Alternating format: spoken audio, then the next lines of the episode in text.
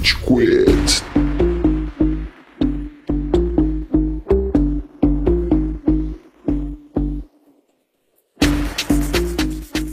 Fala, galerinha do mal! Tá começando mais um episódio do Rage Quit, o podcast mais passivo-agressivo da podosfera brasileira. Meu nome é Estevam e hoje a gente tem aqui o Góis, E aí?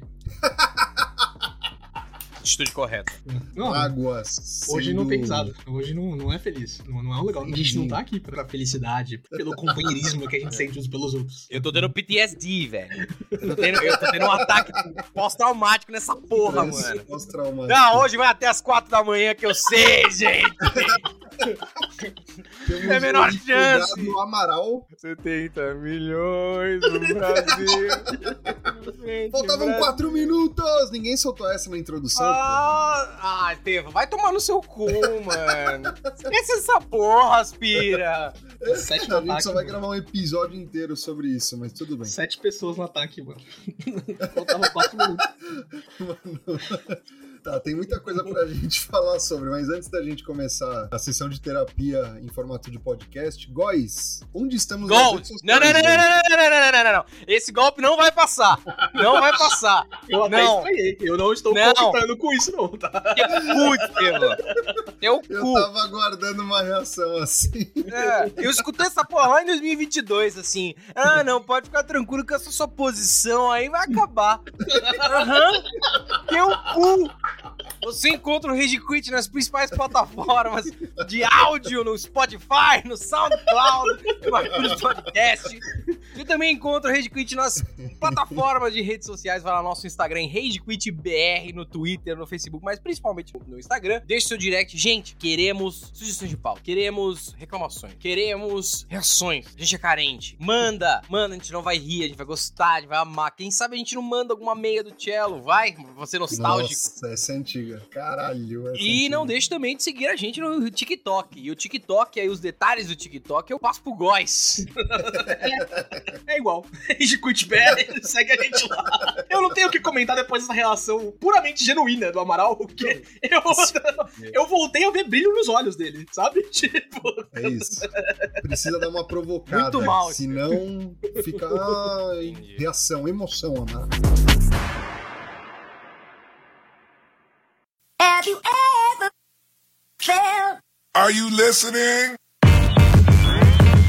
Damn. Mas que bom que deu pra despertar isso em você, porque a gente vai precisar de muita emoção pra pauta de hoje. É uma pauta que eu não gostaria de gravar. Acho que a pauta que eu menos gostaria de gravar na história do Rage Quit é essa pauta, tá Não, ligado? facilmente. Porque- eu gostaria de ter gravado, se fosse mês passado, né? Sobre um aspecto completamente diferente, tá ligado? Sim. Pra mostrar pros nossos filhos. Eu preferia gravar sobre a explosão do Cristo Redentor, assim. Boa. A guerra na Ucrânia, né, Amaral? Eu preferia uma pauta sobre como foi o incêndio na biblioteca, não sei, foda-se. Mário de Andrade. Era melhor, era mais agradável. Isso é Ah, triste, não, essa cara. daqui eu não posso fazer piada com isso. Fazer piada com isso. Vai lá, vai lá, Amaral, se solta, Amaral. Passa não, pelo não. crivo da edição, fica tranquilo. Não, não, não, não. Pra que eu vou te dar trabalho? no passado, esse tipo de piada já foi vetado. Então não vamos né, insistir no erro. Vamos seguir. Daria um trabalho senegalês, né, Amaral? Então melhor não. Eu não sei por que você está fazendo essa referência, Estevam. Mas beleza, vamos lá, porque o Góis elaborou uma pauta gostosinha pra Não, gente não. poder. Nada de gostosinha, que é isso. Eu escrevi com pesar, chorando. Lágrimas pela tela É. do meu celular. Eu comecei escrevendo no papel, né, Estevam? Mas depois de jogar oito folhas fora, porque as lágrimas não paravam de escorrer, eu tive que ir pro meio digital. Porque, ouvinte, como tá na thumb, como a gente já adiantou aí no comecinho, a Copa do Mundo foi, a Copa do Mundo acabou, a gente não tá feliz, né? Não tá e feliz. hoje é um dia pra gente colocar isso, né, nas ondas audiofônicas que chegam até você por meio de streaming, por meio de internet. Você sabe, né, isso não é segredo pra ninguém, o Brasil foi eliminado nas quartas de finais mais uma vez, Exatamente há um mês atrás. há um mês atrás, exatamente. Caralho. Um mês atrás, gente. Faz um mês que o meu coração partiu. Perfeito. A gente se reuniu aqui hoje depois de respirar, né? Porque no começo não é brincadeira, ouvinte. Houve brigas nesse podcast. Não. Eu virei pro Góis. O culpado é você! Você é o culpado! A culpa é sua. Você jurou que isso não ia acontecer! Foi nesse momento que a gente ajoelhou e se abraçou chorando, porque a gente entendeu que o problema não era a gente. né? não, mas mais do que relembrar a Copa do Mundo, né? Porque ninguém quer fazer isso, inclusive.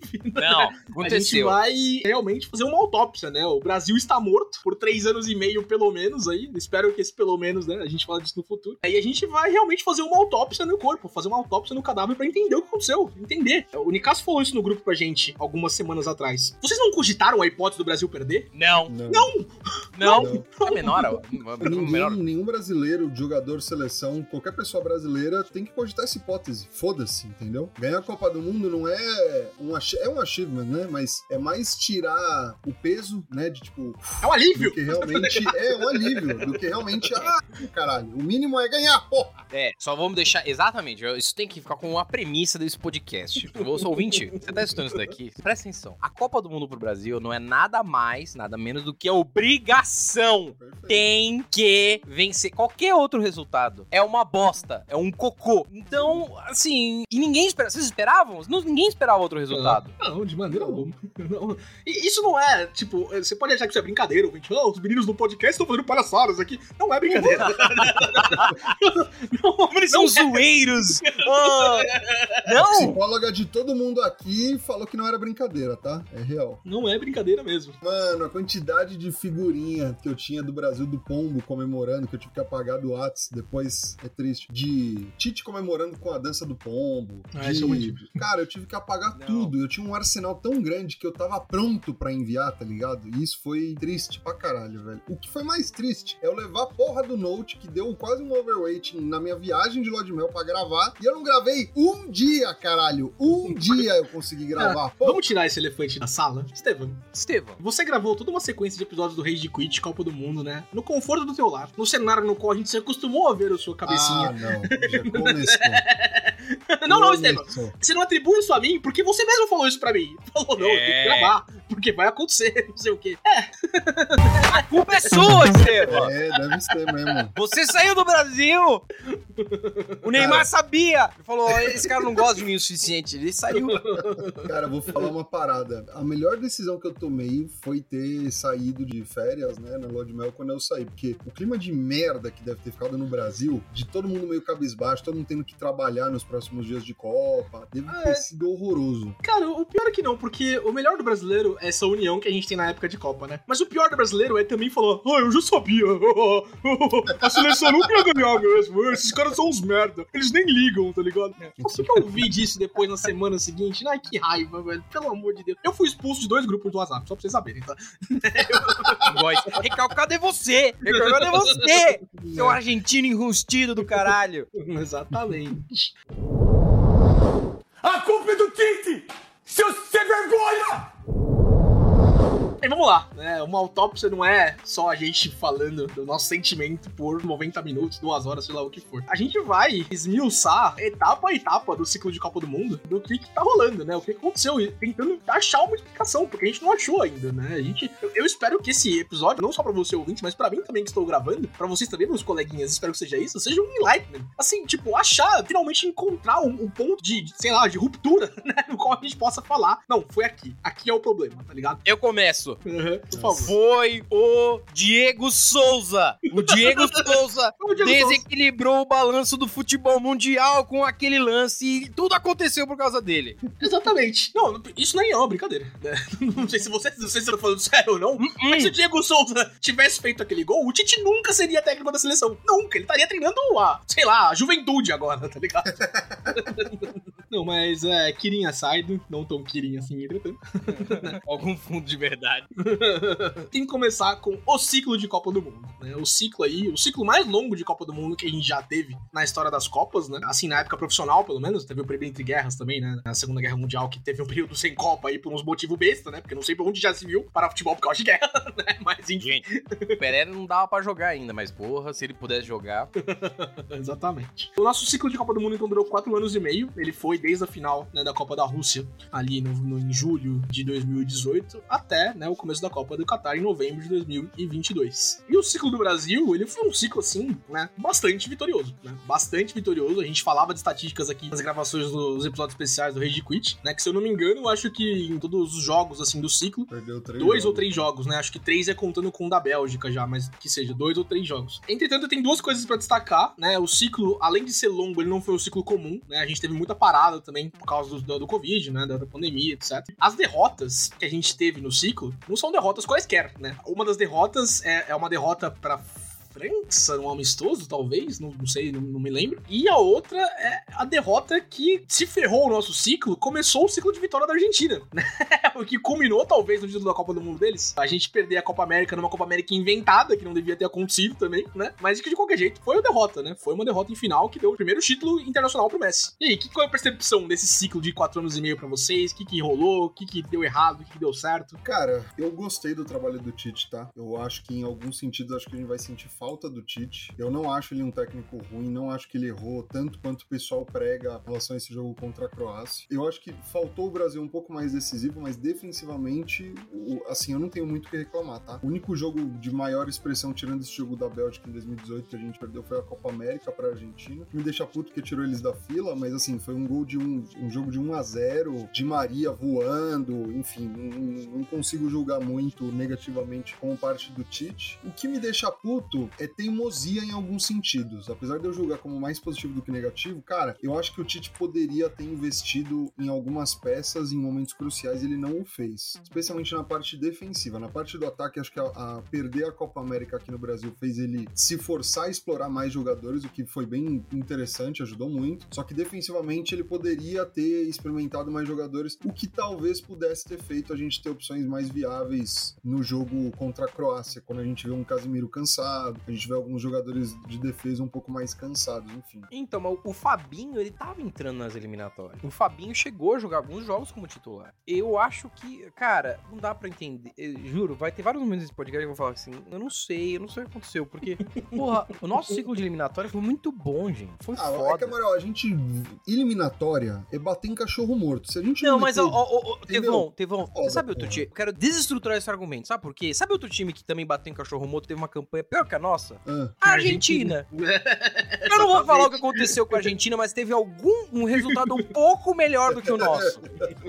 Um pouco. Então, assim, cara, e essa noção que a gente tem, ela, ela é muito misturada com um pouco de viralatismo latino-americano colonizado. Que é, puta, as eliminatórias na América Latina são fracas, são, fra Ah, são é. fáceis. Amaral é. Isso não é verdade. É Isso não é verdade. Amaral. Qual? Não é verdade, Tevão. Compara com as Amaral. eliminatórias da Europa. As Amaral, eliminatórias da Europa o são. Brasil e a Argentina. O único time que ganhou uma, uma Copa da América Latina foi o Uruguai em 1950. Todos Não, os é, outros Tevão, times isso que é uma ganharam questão- são europeus, porra. É, Isso é a questão mais histórica do que qualquer outra coisa, cara. O futebol claro tá que não, é, é globalizado. resultado, Amaral. Se- O, se o- o time um do Equador, Tevão, uma liga campeão, é óbvio que o resultado, a dificuldade é outra, entendeu? Tevão, eles jogam com a Moldávia, Tevão. Eles jogam com a porra da... Eles jogam, eles jogam com Israel, Tevão. Tudo bem, mas eles não jogam só com o Moldávia e o Israel. Não, mas aí tem- tem-. A gente, é, então, a gente não joga só com o Equador e Colômbia e a gente joga Nas com o Uruguai, a gente joga com a Argentina. assim. É, com a Não, a gente joga com a então. Argentina, a gente joga com o Uruguai, a gente joga com a Colômbia, que tem um Não, time cara. forte, a gente joga com esses caras também. né? Enquanto os É. caras estão lá batendo na Macedônia, estão batendo na Ilhas Virgem, não sei o que, a gente tá batendo no Equador, né? E o Equador vai pra Copa. A França, a Bélgica perderam amistosos pra time da América do Sul. A Argentina ganhou a super clássico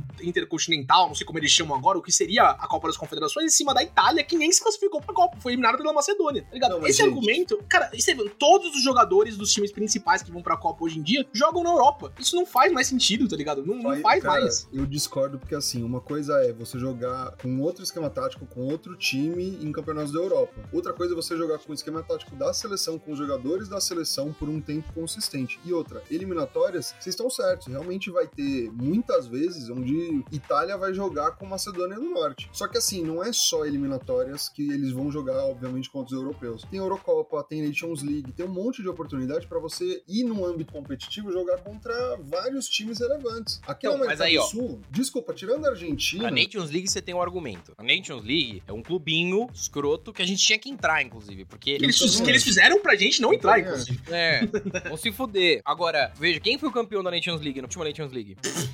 Foi Sei lá. França. Você tem quatro times competitivos na, na Liga Europeia. Você tem quatro times fortes, realmente que são ac- acima da média. Você tem, Tevão. Você tem, você olha pela porra da classificação FIFA. isso. Você olha, olha a classificação FIFA, não adianta. Para de olhar. Cara, a gente fica olhando pro Brasil e pensando num futebol da década de 70. Não é mais assim. Os times latino-americanos têm competitividade sim. Mas, Amaral, Você eu- olha a porra da classificação FIFA, se, se você tirar. Cara, é, é- é história. Amaral, década de 70, na minha opinião, eu acho que a gente tinha mais time competitivo, por exemplo, na liga do brasileiro do que na liga inglesa. Na minha opinião, tá? Antigamente eu acho que a gente tinha melhores jogadores. Você tem que, você tem que separar Hoje o em dia, eu, eu acho que eu não tô falando que, pô, a gente só. Não, beleza, eu concordo. A Argentina tem um ótimo time. Uruguai, às vezes, tem alguns times interessantes. O, o Uruguai falou da Colômbia. Só que, cara, o que eu tô falando é que, assim, falta o time brasileiro, com esquema tático, com o técnico, jogarem mais vezes com o europeu. E eu sei que não é nem culpa da CBF, porque eles, pelo que o Tite fala, É um pouquinho culpa da CBF, sim. Trabalhei lá, assim, e tenho uma certa má vontade, pra falar a verdade, assim, sabe? o o Tite falou, eles tentaram agendar jogos com europeus, mas não dava por causa do calendário,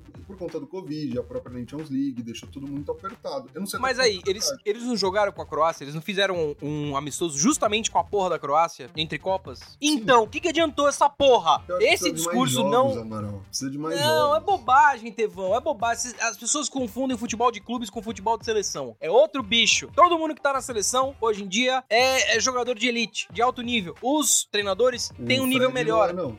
O futebol globalmente melhorou. Aquela historinha de você jogar com a Venezuela e meter 7 a 0 sem, sem dificuldade. Não existe mais. Acabou isso. As pessoas olham pra isso e falam: não, agora a seleção é uma bosta. Pô, foi jogar com o Peru, ganhou de 2 a 0 Onde já se viu ganhar do Peru? Na minha época, o Ronaldo, o Romário, eles iam lá e iam meter 38 a 0 É, ah, o futebol acabou. Depois da seleção de 82 acabou. Vai se Ó, fuder. A França, concordo. ela se classificou nas eliminatórias da Copa do Mundo num grupo com a Ucrânia, que ficou em segundo e não foi pra repescagem, né, por motivos né, que a gente sabe. Finlândia, Bósnia e Cazaquistão. Isso não é competitivo, desculpa, não é competitivo. Você tem toda razão quando você fala que a Eurocopa é outro nível, assim, realmente, né? Eles têm a possibilidade de jogar contra os caras que estão jogando na Europa o tempo todo ali, né, de 4 em 4 anos. Mas de novo, é 4 em 4 anos outra coisa, tá ligado? Assim como a gente joga com a Argentina, a gente joga com o Uruguai, a gente joga com a Colômbia. Não dá pra levar o resultado do que aconteceu só pelo ciclo. O ciclo não explica o que aconteceu. O que explica, é, eu acho que é o teu argumento inicial, Esteve. Eu não concordo com o secundário, mas o inicial pra mim é perfeito. Falta explorar opções. Faltou explorar elementos, assim, que pudessem mudar o jogo, não só numa parte da, da ofensiva quanto defensiva. E mesmo que a final contra a Argentina tenha feito a gente pensar, ó, a gente precisa explorar mais opções ofensivas, colocar e convocar nove pontas, né, pra ter ali todo mundo, né? Quantos desses pontos efetivamente funcionaram, né? Quantos, deles efetivamente trouxeram algo de novo, alguma produção de jogo ali quando a gente tá falando na fase de grupos ou nos mata-matas, né? Na contra a Coreia, assim, foi boi de piranha, né? Beleza, vamos sacrificar os caras aqui, né? A gente fala disso daqui a pouco, né? Mas trazer nove pontas, trazer, né, um ciclo assim, recheado de garotos, né, que não tiveram uma transição, talvez, não sei o que, efetivamente foi ideia certa, né? É fácil ser engenheiro de obra pronta, claro que é. Mas, né, olhando pra trás, agora a gente vê que o raciocínio impregnado pelo técnico da seleção não, não foi efetivo. Não foi efetivo. Na hora que a gente precisava de colocar um cara que fosse resolver e segurar o jogo ali, a gente não tinha esse cara. Então, A gente não tinha. A gente podia ter mais reserva com esse perfil, entendeu? A gente tinha reserva só atacante, basicamente. Faltou um pouco, né, de outras opções. A culpa é do Tite! Seu sem vergonha! A gente tá muito tocando nesse ponto já, então, né? A gente falou do ciclo. Vamos entrar em ciclo- convocação. O ciclo fala disso, vamos falar de convocação. Quando a convocação saiu, o alvo de muito ataque, obviamente, foi o Daniel Alves. Sim. Apesar dos pesares, a partida que ele fez ali contra a Coreia mesmo, né? Foi uma partida segura, assim, sabe? Tipo, não achei nada demais, assim. A convocação. Fomos um dos poucos veículos da grande mídia. ah!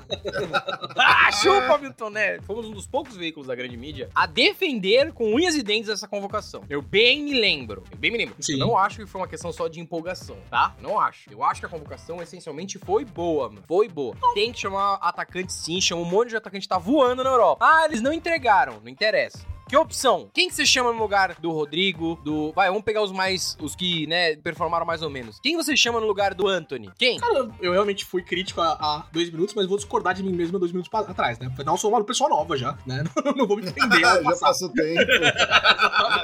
Nenhum homem é o mesmo homem quando passa pelo mesmo rio. Exato, perfeito. Não é nenhuma questão assim, né? De tipo, efetivamente, ah, o Anthony não performou. Eu até acho que o Anthony é um dos melhores jogadores contra a própria Croácia, tá? Ele, dos pontos que entram, ele é o cara que tenta que fazer alguma coisa diferente, né? Não dá certo, tudo bem, né? A gente depende do Neymar de fazer o gol, mas de qualquer jeito, né? Enfim. O que me incomoda é, a gente, repetidamente, né? Eu vou guardar isso mais pra frente. O que me incomoda. Pode falar é... do Fred. Fala do Fred. Fala, Não, tira. não, não, Fred é não, bizarro, Não, não, não é questão do Fred. E a gente efetivamente fala mal do Fred quando a gente fala da convocação do Brasil no primeiro episódio que a gente fez. Sim. Tá? A gente fala, cara, não tem explicação esse cara tá Não aqui, né? Tipo, né? E, cara, Não o cara é reserva no Manchester United, sabe? E Tipo, quando porra. joga no Manchester United já é ruim, é efetivamente ruim, tá É, então, o Amaral falou, o Fabinho teve chance no ciclo. O Fabinho era um cara que não poderia só fazer o meio campo ali, ele também faz lateral e faz zagueiro, tá ligado? E essa é uma característica que o Tite preza, né? O Tite fala, não, eu gosto de um jogador assim. Vou puxar pro clubismo aqui, vocês podem falar dos seus times também. O Danilo teve um teste na seleção, jogou 20 minutos, né, num amistoso aí contra sei lá quem, e nunca mais foi convocado. Inclusive, deteriorou completamente a carreira dele no Palmeiras e tá no Nottingham Forest agora, tá ligado? Né? Foi pra Europa, não sei o que, vai ter outras chances. O Fabinho foi pra Copa, que ele tava no banco. Eu falei errado mesmo. Aí, aí eu errei mesmo.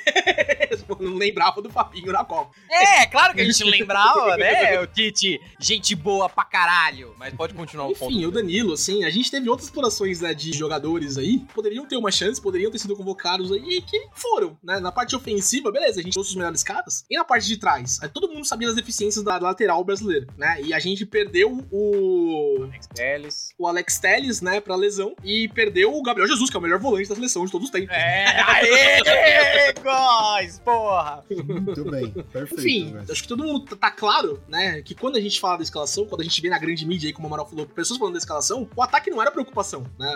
Apesar do, que o ataque não ter funcionado em alguns momentos chave, eu não acho que foi por falta de peça. Foi por falta de culhão do nosso treinador, de realmente fazer uma coisa diferente, em vez de trocar o Sei por meia dúzia ali, né, um cara que não tava funcionando. Isso é pra- daqui a pouco. Na convocação, a parte defensiva faltou, faltou. E, e é claro isso agora. Ah, não sei, velho, vai, beleza. O Fred não faz sentido, o Dani Alves não faz sentido. Quem atrás vocês não chamavam mais? Quem? Vocês É. deixavam de chamar um atacante pra chamar mais alguém? Mano, se pá era necessário. É, se Não, pá era necessário. tá Quem que vocês iam chamar? Vocês iam chamar o Danilo? Não, o o Danilo, assim, depois que foi pra seleção, não dava pra ser chamado mais, né? O, o Abel fala, falou com o sotaque maravilhoso dele, né? A seleção estragou o Danilo.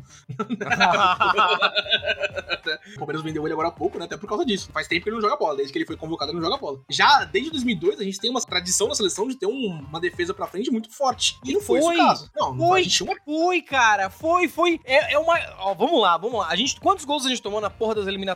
Qu- Quantos gols a gente tomou na porra da Copa do Mundo? É, é A verdade. gente teve uma das vezes mais sólidas Sim. do mundo. Não, a defesa foi um ponto positivo, não foi negativo. Cara, a culpa não é da convo a convocação, a gente pode encontrar umas duas, talvez três peças controversas. Mas ó, é, aí, cara, a gente vai entrar mais pra frente. Eu, eu tenho a minha hipótese de problema, mas é, é, é mais pra frente. A questão é, eu não acho que o problema era o jogador. Não acho que o problema era o jogador. Inclusive, era por essa razão que eu tinha tanta confiança na seleção. Porque nível de jogador, de safra, a gente sempre fala dessa porra. Maluco, compara essa seleção com a seleção de 2014. Com Compara com certeza. essa seleção com a de 2018. Compara com certeza. aquela de 2010. Eu acho que desde 2006, a gente falou isso várias vezes. Desde Falou, 2006 a gente falou. tem uma seleção tão foda. Sim. Talvez eu tenha me expressado mal. Talvez eu esteja me expressando mal. Não é nome a nome que eu acho que é o problema. Eu acho que no macro, na análise das coisas, não tinha necessidade de talvez trazer nove pontas, tá ligado? Cara, tinha, porque ele tinha confiança na defesa, guys. Os caras que estavam na defesa, eles nunca machucavam, eles entregavam pra caralho, não tomava gol. Foda-se. Eu, com o cara treinador, falava, vou trazer tacante, tacante que faz gol. O cara tá meio, meio chum- chumbado, que o Tite fez ou não fez, é outros 500. Mas trazer mais atacante tá certo. Tá certo, porque os caras, ele tinha confiança na defesa. O problema foi Covid, Copa no final do ano, todo mundo, todas as seleções passando por mais lesões do que de costume. E aí explode o joelho de um, o outro machuca, e tem que jogar com o Marquinhos improvisado, que inclusive foi muito bem. Porra, Então, assim, eu acho que há um argumento pra falar do macro aí, beleza. Especialmente depois do que aconteceu.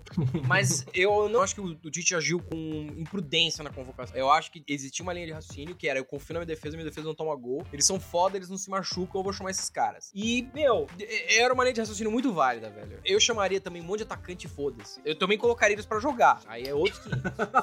e colocaria eles pra jogar, efetivamente mudando o esquema de posição no qual eles não tá É. funcionando quando ele ainda como reserva. Acho que esse é o maior problema. Não, e, e, gente, tem outro ponto também que foi o terraflanismo, né? Que o Tite aderiu. Porra, pelo amor de Deus, tem jogador que atua no Flamengo que não era pra ter sido convocado pra porra da Copa Eu, eu discordei disso de você nos episódios que a gente gravou, eu vou discordar agora. O Everton Ribeiro jogou para um caralho o ciclo inteiro e o Pedro é o único centroavante 9 de verdade que existe no Brasil. O Pedro. Ai, o Pedro. mano. Eu concordo com a convocação. O Everton Ribeiro, ele é mais controverso. O Góes correto quando disse que ele tava jogando bem no Brasil. Eu preferia chamar alguém de fora? Preferia. Preferia porque o nível competitivo é diferente. Pegar- eu prefiro pegar um cara que é banco na Europa do que pegar o Everton Ribeiro. Na boa. E aí vocês vão, podem me acusar de tudo quanto é nome. Eu prefiro. Eu acho que o treino lá fora é mais forte, o comprometimento é maior. É, Acho que os caras são melhores. Agora, não é uma. O problema foi o que o Everton Ribeiro fez quando entrou. O quê? Nada. Nada. Não fez porríssima nenhuma na Copa do Mundo. Foi passear. Tinha o melhor ingresso pra esse jogo da seleção, que era aquele lá, na posição dele, coçando o saco. o Pedro não fez nada, mas o Pedro, o centroavante é assim, ele não faz nada, nota 4, nota 4,5. Por quê? Porque a bola chegou. Ele, que, o centroavante, o que, que o Pedro faz no Flamengo? Ele pega a bola lá atrás, sai driblando todo mundo e entra com ela dentro de cabeça do gol? Não, não faz isso. A bola chegou nele quando ele tava jogando? Não. É, então assim, crítica. O jogo que ele jogou, foram dois, né? O da Croácia, ele entrou. Aham. E o de Camarões, ele jogou como. Ele entrou também, não entrou Ele entra titular. longo, ele não entra como Ele se movimentou bem? Não. Mas ah, não comprometeu e tava jogando bem. É que, cara, na questão do Pedro especificamente, vou falar já, adiantar a parte da Croácia, porque eu acho que a gente vai ter mais coisa pra falar do que o Pedro. O Brasil passou o primeiro tempo é, acuado, né? A Croácia colocou né, a, roda, o triângulo ali de três pessoas né, entre o Casimiro e o Paquetá e a gente não conseguia tocar a bola, né? É, e no primeiro tempo inteiro, o Brasil achou por bem, né, de fazer cruzamentos na área, né? Sendo que a gente tinha o Richarlison, o Vinícius Júnior, né? E na direita ali, né, o Rafinha, né? Por jogadores que não são altos, que não fazem gol de cabeça. Quando a gente tem o centroavante pra cruzar, o Brasil começou a driblar. Começou a driblar com o Anthony, começou a driblar com o Rodrigo, né? E a bola não chegou mais no Pedro, tá ligado? Eu endeuso o Pedro, que nem a- o terraplanismo que o Estevam fala, e, e eu acho que ele tem razão, né? Quando a gente tá falando no contexto geral, em análise do Campeonato Brasileiro, análise do cenário brasileiro, eu não endeuso. Mas achar que eles dois têm culpa do que aconteceu, aí pra mim eu acho demais calma. também. Eu, eu concordo. Eu não, assim, eu não boto a culpa neles. Tipo, porra, tá na conta deles. Não acho, tá? Acho que é um conjunto de fatores Tá e eles são uma parte pequena que, que contribui, tá ligado? Eu acho que o principal, de verdade, a gente elogiou o esquema defensivo do Tite. Eu ainda acho que é excelente o esquema defensivo do Tite. Só que, cara, e- e por isso que eu não atribuo a culpa dessa derrota, desse empate, né? E perdendo os pênaltis contra a Croácia no Tite. Eu atribuo Eu aos não. jogadores. Porque, mano, faltou eles verem o jogo do Denilson jogando contra a Turquia em 2002. Não! Sobrou isso, Esteva! Sobrou isso! Não, mano. Sobrou isso! Vocês querem entrar nessa discussão? A empate. gente entra. A gente tomou o Sobrou. gol do empate justamente porque a gente avançou. Tinha que ter prendido a bola, entendeu? Não, mas você não tá entendendo, Tevão. Todo mundo assistiu esse jogo. Todo mundo assistiu esse jogo e falou: porra, o Denilson fez uma carreira com essa merda dessa jogada. Ele é comentarista até hoje por causa daquela porra. Vamos, eu quero fazer. Só que eles não conversaram entre si. Todo mundo queria ser o Denilson da vez. Aí sobe sete banguão pra, pro ataque. É, todo mundo quer ser o Denilson. Ninguém é o Denilson, gente. Tá todo mundo em casa agora. Vamos lá, vai. Segue, segue, segue essa porra.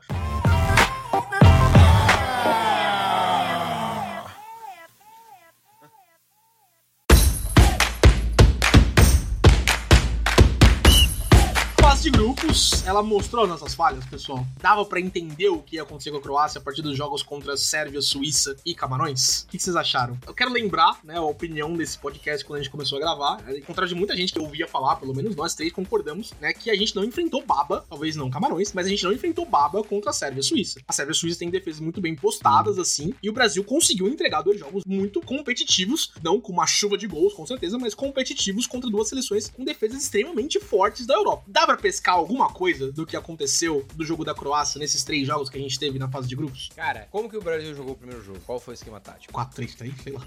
Foi mais ou menos. Foi, com- foi o 4 3 Quando, Como que o Brasil jogou é, o jogo de contra o Camarões? Mesma coisa. Como que ele jogou o jogo da Coreia do Sul? Vai, vai fase de grupo. O que dá pra pegar é isso. É essa porra. E na época a gente não percebeu. A gente não percebeu. verdade. A gente ficava pensando na individualidade, não sei o que, mas a gente não via que o estilo, a montagem em campo era a mesma. Mudavam as peças, mas a montagem em campo era a mesma. Matavam o jogador, perderam o lateral, perderam o lateral. O que que fizeram? Vamos mudar o esquema. Não, pra que mudar o esquema? Não se mexe time que tá ganhando. Aí mudaram o idiota lá, colocaram o Marquinhos improvisado e continuou o mesmo esquema. Não, tá tudo tranquilo. É isso. Foi isso que me incomodou. E o Tite tem repertório pra mudar. Ele já fez essas alterações. No jogo das eliminatórias, ele testou várias formações. Por que, que ele não teve coragem, cacife, de mudar durante a Copa do Mundo? Puta que pariu. A Argentina construiu um time campeão mudando o time, como o time jogava todo fucking jogo. Sim, isso sim. Eu não gosto de argumentos, tá? Eu, eu não gosto de argumento. A Argentina ela não foi um esquema planejado, tá? A Argentina Não, se uma foda-se que merda. Foda-se que o Messi é o Messi, guys. Não interessa, os caras foram Não, mudando. Mas não é só isso, cara. A Argentina tava eliminada da Copa do Mundo até os 82 minutos do jogo contra o México, tá ligado? Tipo, não dá pra comparar a Argentina com qualquer outro time na Copa do Mundo. Não, não tem, não tem nada parecido, tá ligado? Não é tipo, ah, não, realmente, contra a Arábia Deu tudo errado. Vamos estudar aqui o que vai acontecer e mexer nesse Não. ponto, nesse ponto, nesse ponto. E isso aqui vai efetivamente trazer a vitória pra gente. Não, foi uma cagada, uma cagada no qual você tem um jogador que é de outro nível, três níveis acima de que todo o resto da Copa do Mundo e ele conseguiu entregar o bagulho. não, não, não, mas não é o argumento. O Não é o mexeu, cara. O Scaloni mexeu, não adianta. o ele Messi mexeu. pode ser um alienígena. O Ele Neymar mexeu. é um alienígena também. Não é, é tão bom quanto o Messi? Não, não é, gente. Desculpa. Infelizmente, Não, o nosso menino não, Ney... não, não. Não, cara, ninguém acha que é. Não é, tem mais como, né?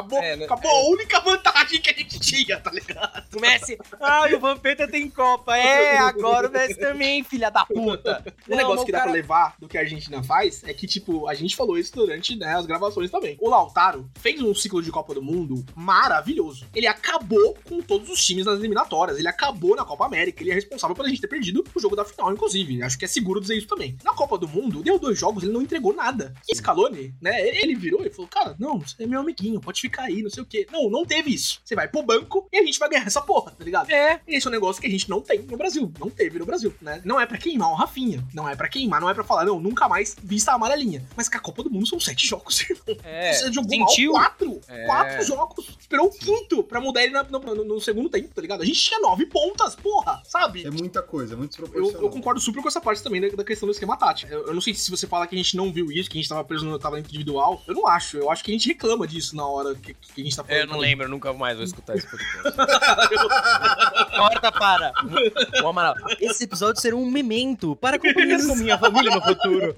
Eu nunca mais vou escutar estas bostas desses episódios. Eu escutava eles repetidamente. Eu também. Ansioso pro Nossa. próximo. Com certeza. Mas, cara, o que me incomoda, a gente falando, né, na gravação, né? Quando a gente tá falando, porra, se botar o Rodrigo ali na função do Neymar, talvez ele consiga entregar, ele vai trazer um negócio novo, porque o Neymar joga por aqui, o Rodrigo vem pra cá, não sei o quê. O Tite nunca pensou em fazer isso, nunca pensou. Ele já colocou o Rodrigo na ponta que ele tava e fala, mano, faz a mesma coisa que o Rafinha faz, porque se a gente bater, bater, bater e bater, a gente tem qualidade, uma hora vai dar certo. E não deu.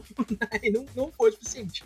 Mais uma vez, não foi o suficiente. Mais uma vez a gente caiu nas quartas. Eu acho que esse é o meu take aí da fase de grupo. A gente elogia o Tite em certo ponto nas gravações, falando, não, ele melhorou a teimosia dele, né? Porque na Copa 2018, nem trocar peças ele trocava, né? A gente morreu com substituição contra a Bélgica, não morreu? Acho que a gente fez duas só, né? E efetivamente ele fez as cinco dessa vez. Ó, Tite, parabéns, hein? Olha que legal, tá ligado?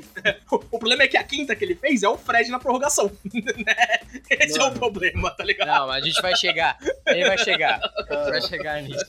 Ó, vocês falaram de não queimar o Rafinha, eu concordo, tá? Quem eu preciso queimar, quem o Brasil pede pra queimar é o Fred. Só pra explicar pra vocês também, porque a gente não falou sobre. Eu vi o primeiro tempo no aeroporto, no Catar. Tive que ir pro voo, não vi o segundo tempo, cheguei na Tailândia. Primeira coisa que eu fiz quando eu tive acesso a qualquer tipo de internet foi ver o resultado do jogo. Vi que a gente perdeu nos pênaltis. E aí eu revi o segundo, eu vi o eu segundo chorei, estraguei minha minha lua de mel, tá ligado? Foi horrível, né? Mano, de verdade, você vê o jogo, você desacredita, assim. O momento que a gente perde a bola e toma o gol do empate, o Fred, ele tá na frente do Pedro. Tipo, depois eles fizeram leitura labial pro Neymar, né? E ele fala, você foi dar suporte pra quem, tá ligado? Porque você subiu. Mano, é, de verdade, é, é meio inexplicável, tá ligado? Tipo, Vamos entrar, que vai. tava. Vamos entrar no jogo. O que vocês estão falando. Co- Coreia do Sul, né? Rapidão. né? Foi um passeio, foi um passeio, guys. Foi um Então, passeio animal, nossa. Iludiu todo mundo. Mas é, é isso, iludiu a gente. A gente não Iludiu. tinha qualidade pra ganhar da Iludiu, Croácia. iludiu, É- é- esse é o iludiu. ponto. Não, não, não, Não, não, a gente não, não, não, tinha, não, não, mano. não. A gente podia ter ganho, só que a gente errou muita finalização, tá ligado? Se não é aque- aquele. Inclusive, mano, que pena pro Neymar, porque era uma forma dele se consagrar na seleção. Para de tá falar ligado? desse jogo! Para! Que eu quero falar também, eu tô me segurando. Para! Falar do jogo da Coreia do Sul. Essa porra. Vai entrar um ponto aqui que talvez não entre contra. Ai, talvez vai entrar contra a Croácia, com certeza. É, e a gente falou do Fred, a gente falou do Rafinha. Não dá pra não falar do senhor Alisson. Não dá pra não falar do senhor Alisson. Ah, não, Sim. calma aí. Não, Vamos lá. não, calma aí você. Calma aí você. Calma aí. Calma aí você. Eu entendo o argumento, mas é crueldade. Calma aí, você, amigão. Caralho, essa foi boa. Claro que é crueldade, Amaral. Mas sabe o que que é cruel? A Copa do Mundo. O É. ciclo de quatro anos é cruel. Mano, é.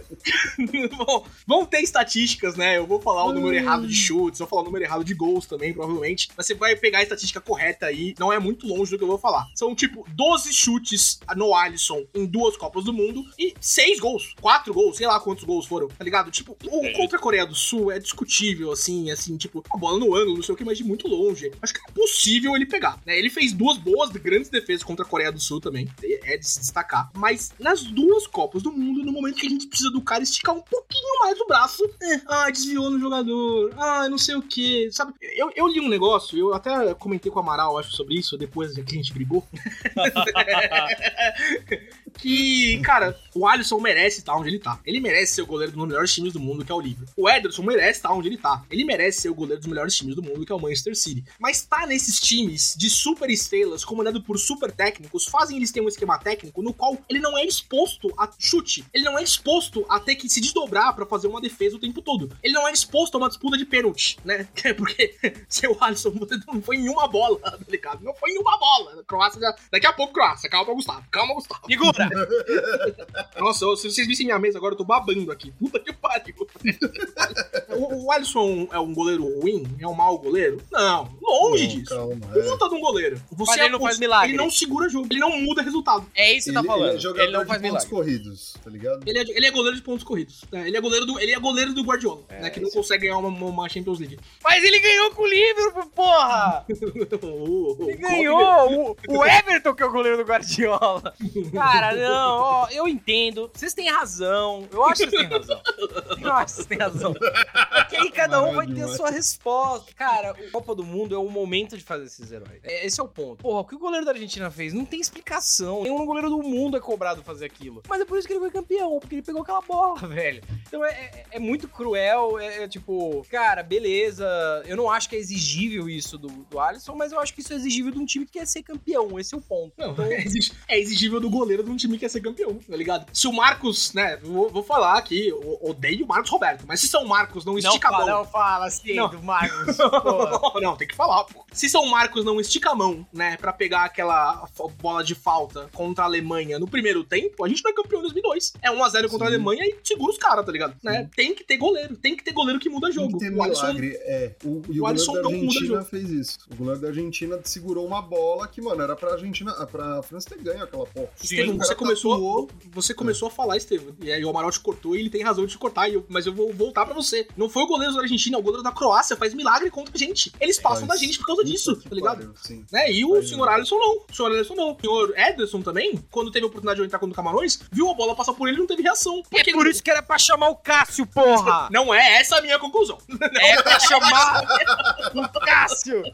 O Não. Cássio pegava o chute do Hazard, o Cássio pegava os dois pênaltis, juro! Não é Pariu, velho. Não, não dá, não Isso me dava. Ah, a gente não vai falar desse jogo, não vai falar desse jogo. Mas ó, esse jogo da Croácia também serve. O Góis tem razão. Croácia, não- vamos lá. Perdemos. É, fomos eliminados. E aí? Tá, e- e- estamos em Croácia agora. Croácia, vamos. Nada comentado desse jogo, pode passar pro próximo.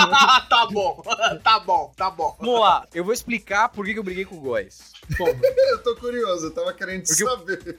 O primeiro ponto da discussão é por que perdemos, não é? Claro. E aí, ah, eu sou muito contra. E vai- vai começar de novo.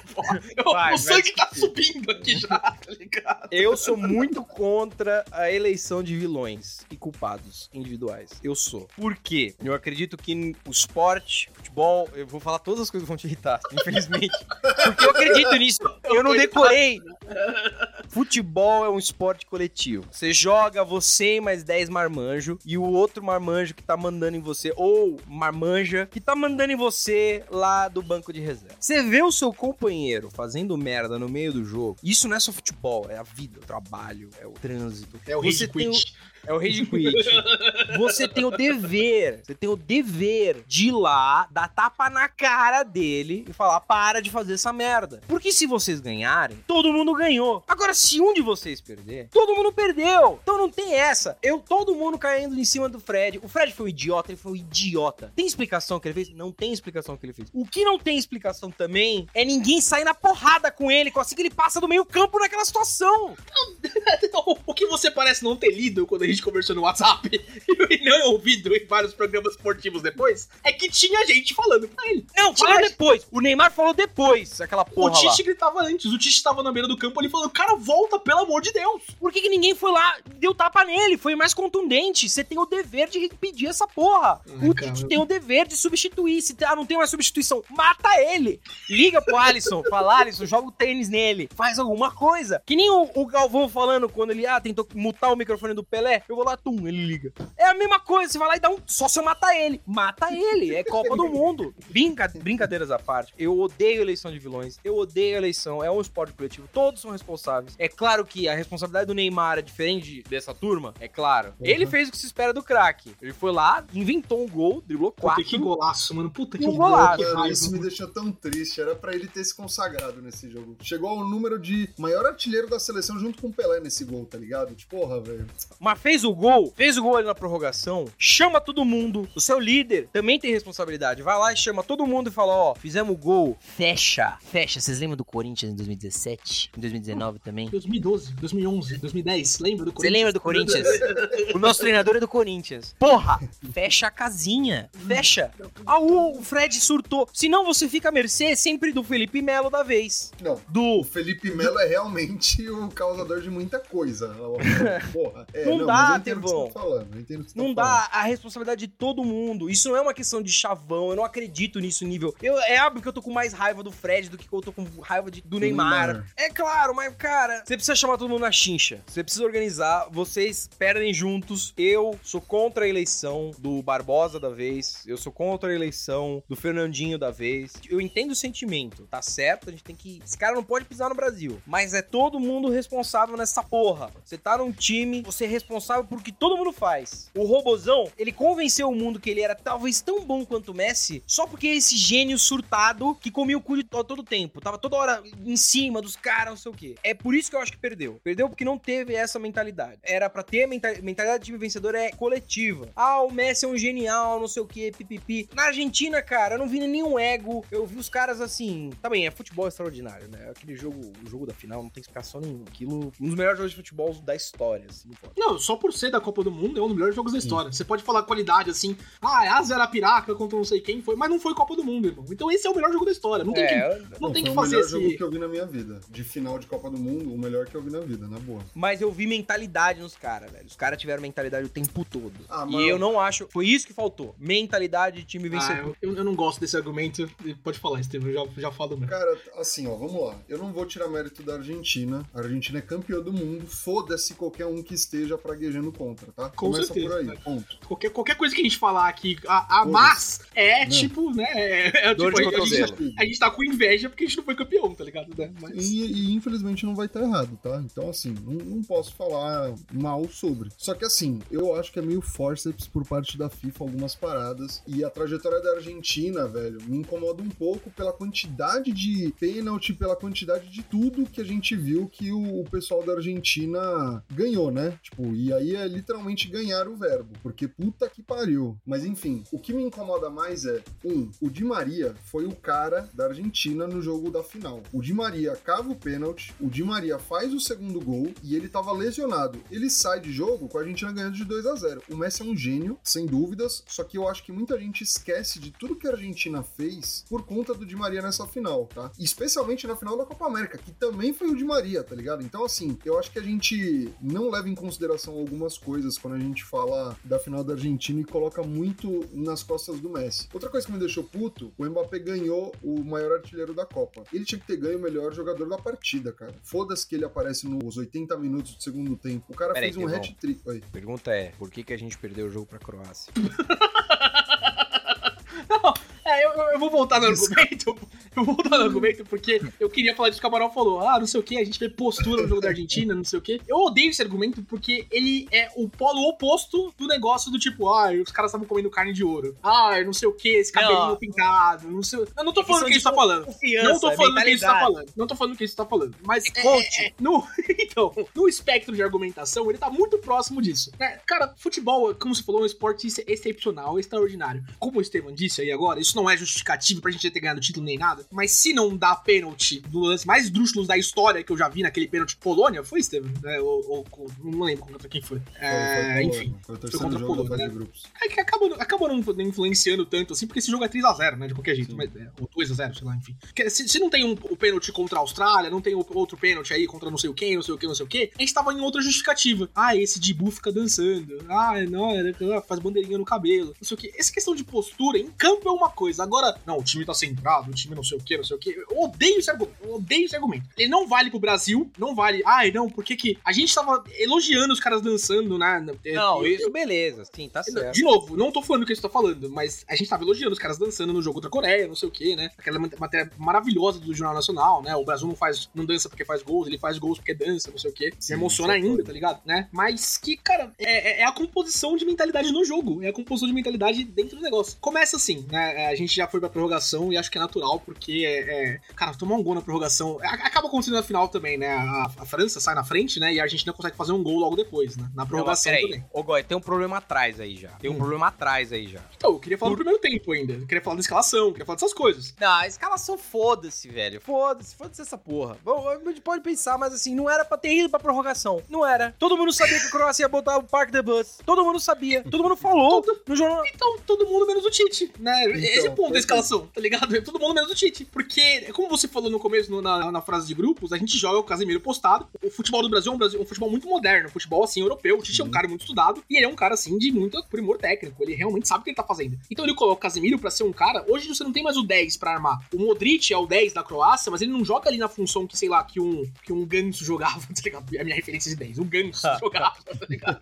né? Que, Joga que o. né, Sei lá, quem mais jogava de 10 aí, enfim. Né? O 10 de hoje, o Nossa, 10, o cara que vai armar o jogo, o de- o 10 fora moderno, é o volante que vem buscar a bola na zaga e o zagueiro construtor, o zagueiro que vai passar a bola entre linhas, essas coisas. E o Brasil depende muito desse tipo de jogo com o Casimiro e com o Thiago Silva. O que, que o técnico da Croácia fez? Vou colocar um triângulo em volta dos caras armadores do Brasil e não vai ter jogo. E não O teve jogo. campo parou. É, o meio campo ficou só olhando, realmente. O primeiro tempo é só isso. É só isso. A Croácia dá uma pressãozinha aqui e ali, não sei o que. A gente nunca teve perto de tomar um gol, né? Mas no momento que alguém percebe, ô, se a gente colocasse um ponto ali que efetivamente fizesse alguma coisa e trouxesse a bola, né? E não fosse o Rafinha, né? Olha só, a gente começou a criar no segundo tempo. A gente teve mais chances de bola, né? Ô, Góis, É. o time tava numa. Parece que o teclado tinha travado numa tecla.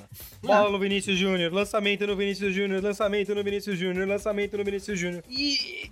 Cara, que porra é essa? Vocês são da seleção mais criativa do universo. What the fuck? Por que, que vocês Não. estão querendo brincar de municibol? Os caras com dois metros.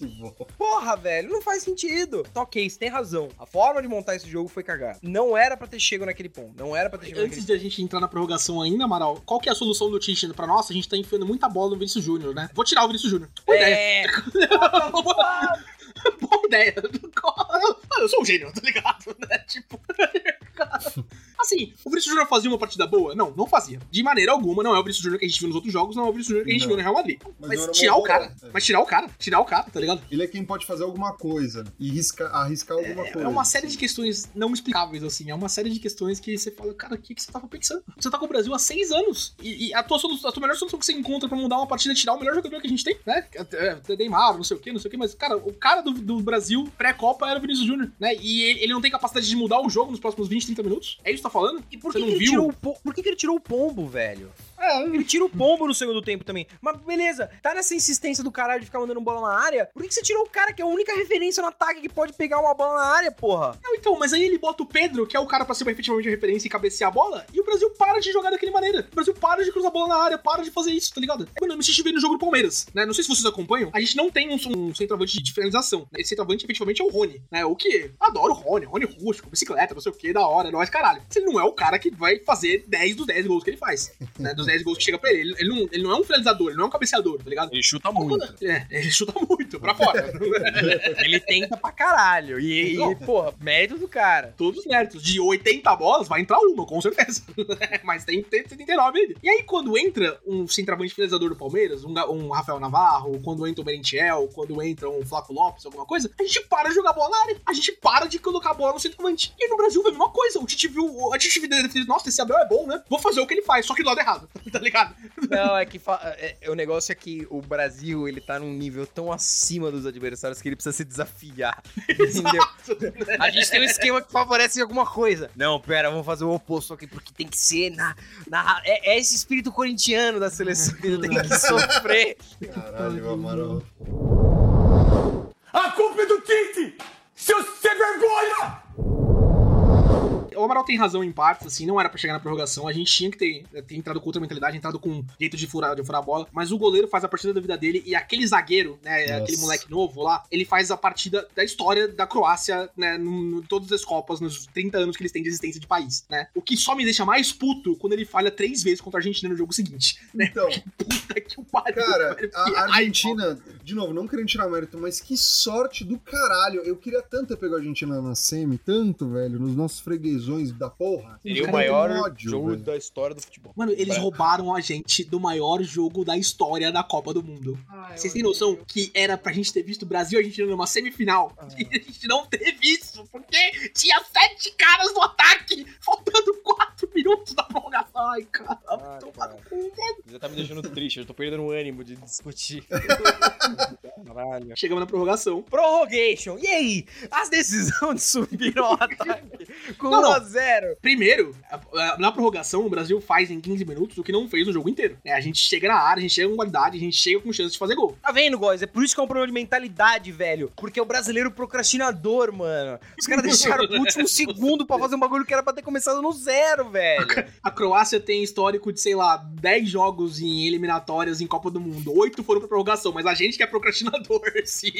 Não, mas é isso, cara. Os caras tinham como resolver. A Croácia tá no, tá no plano deles, porque eles não sabem Não, jogar bola. Esse time de merda, de bosta, que é toalha de mesa de bar de bosta aqui no Brasil. Time de merda, você, Croácia, é um cocô, você é um lixo, vai se fuder, Modric. Beleza. Sabe que esse time de merda joga assim? Cara, é pra entrar com aquela raiva que entrou na prorrogação no primeiro tempo, no segundo tempo. Porque, por isso que eu acho que é uma questão de, de mojo, tá ligado? Sim. De mojo. Sim. De tipo, "Hum, eu preciso ganhar essa porra. Eu preciso ganhar essa Isso é maior do que eu. Isso é maior do que. Isso é maior do que qualquer aspiração individual que eu tenha. Isso é o. Isso é tipo o supra-sumo de todos os esportes. No melhor esporte do mundo. Com a maior audiência que existe. Eu preciso ganhar essa merda. E aí é tipo, tapa na cara. Gente, a gente entrar aqui, eu e você, o Góis, numa partida de série B. A, a gente vai entrar numa partida de série B. Nós, nós três, tá? E eu, e eu vou estar na zaga. Eu sou um péssimo jogador de futebol. Um péssimo jogador de futebol. Eu tenho 25% de pulmão, tá? Só pra você saber. Não sei pra onde você vai com essa analogia, mas eu. Não, vamos lá. Vamos lá. Eu, eu sou muito ruim, mas eu sou um zagueirão que bate. O Góis é o, vai, é o goleiro responsável. Vai, vai pulando pra todos os lados. E o Tevão é o nosso atacante mor, vai. Ele veio da Baixada aí. Ele é, ele é driblador. Cria da vila. Cria da vida. Beleza. E se a gente ganhar, se a gente ganhar esse jogo, a gente vai pra Série A e vai poder jogar o ano inteiro com os nossos times. Contra os nossos times. Você imagina, entrar, você, Góis, entrar na, na, na Arena Pneu pela primeira vez na sua vida como jogador de futebol. Eu entrar no, Arena Pneu. Tá. Na Ok. opinião, foi foda. Ok. Entrar no Itaquerão pela primeira vez na minha impressora favorita. E o Tevão entrar na vila mais famosa do mundo. O Estevão entrar na vila mais famosa do mundo, dar dois passos, sair, opa, voltar assim rapidão, tá ligado? Maluco, aquela é a nossa Copa do Mundo. Se o Góis resolver sair. A gente tá ganhando de 1x0 na prorrogação. O Góis resolve. Vou, vou fazer saída bambu. Vou, vou inovar. Você vai. bu, bu, bu. Eu vou matar ele. Eu não vou deixar ele passar do meio campo. Eu sou expulso por ter agredido um jogador do meu time, mas eu, eu enrolo, eu ganho tempo e eu dou um soco na cara dele. Acho muito legal, porque tudo que você falou nessa frase já aconteceu no Palmeiras. Mas então, mano, é isso que o Ronaldo Fenômeno fala. Faltou malandragem. Se a gente tivesse malandragem, a gente passava, cara. Entendeu? Esse foi o problema. Tá, mas no primeiro tempo não faltou malandragem. Teve tudo que a gente precisava no primeiro tempo. Sim, o Brasil efetivamente pressionando, faltou não sei o que, blá blá blá, etc. Neymar faz um gol antológico, né? Tá ali num, num dos gols mais bonitos da Copa, assim, não sei a opinião de vocês, mas é top 5 pelo menos. O que ele faz ali deixa o É goleiro foda. sem pai nem mãe, tá ligado? Tipo, né? E o goleiro que pegou muito o jogo inteiro, né? Tipo, o cara fica órfão ali, sabe? Tipo, meu Deus, o que que tá acontecendo, sabe? Tipo, Ele inventa um gol. É, ele inventou um gol. Ele driblou quatro e fez o gol. É, é o que o craque. E todo mundo fica falando: Ah, o Neymar não descia, o Neymar não sei o que, o Neymar. O Neymar foi lá, driblou quatro e fez o gol, gente. Sim. Foda-se, fura a bola. Fura a bola. Ai, tem alguém indo atacar. Soco na cara. Não, então, o que me fode é, é- é isso, Amaral, né? A gente tá falando do primeiro tempo. A gente tá falando aqui, o Neymar faz o gol, eu acho que é aos 102 ali, não sei o quê. E a gente vai pro, pra dois minutinhos, três minutinhos de intervalo ali. Ninguém falou isso pra ninguém. Ninguém trocou falou, uma galera, ideia. Ninguém falou, galera, 15 minutos pra gente decidir nossa vida aqui. 15 minutos pra gente decidir se a gente vai ser herói. Se a gente joga sete jogos numa porra de uma Copa do Mundo, seja no terceiro e quarto, porque o jogo gente qualquer coisa pode acontecer, ou seja na final, ou a gente vai pra casa e né, um jogo que tá ganho. Que Que tá ganho, né? que tá ganho. A Croácia não chegou no gol do Brasil com perigo, perigo efetivo, nenhuma vez em 105 minutos de jogo. Mais acréscimos aí, primeiro e segundo tempo, né? Por que que agora a gente vai atacar? Por que que, por que, que você quer fazer 2x0? Ali a gente perde, né, o, acho que o, o cara que não paga pensão, como é que é o nome dele? É Militão. O, o Militão fez a partida da vida dele contra a Jogou pra Croácia. caralho. É o que ele para o vida ali, né? A partida da vida. É o que ele para o vida ali, né? né, Não é o vida, é o Perisic, né? Acho que é o ponto esquerdo. O jogo inteiro, a Croácia não chega, não é porque o Brasil, nossa, todo mundo dominando o jogo, é porque o Militão parou o, o, o refúgio deles, que era a ponta esquerda ali onde ele tava jogando, né? E o Militão cansou, né?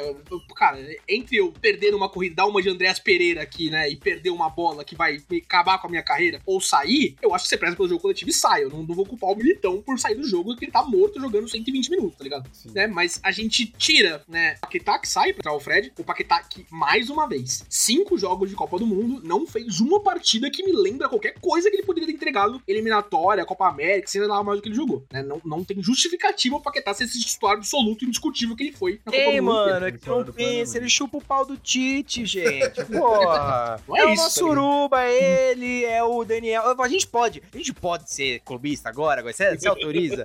Não tem, eu adoro, eu adoro o Tite em nível de clube. Agora em nível de seleção não tem.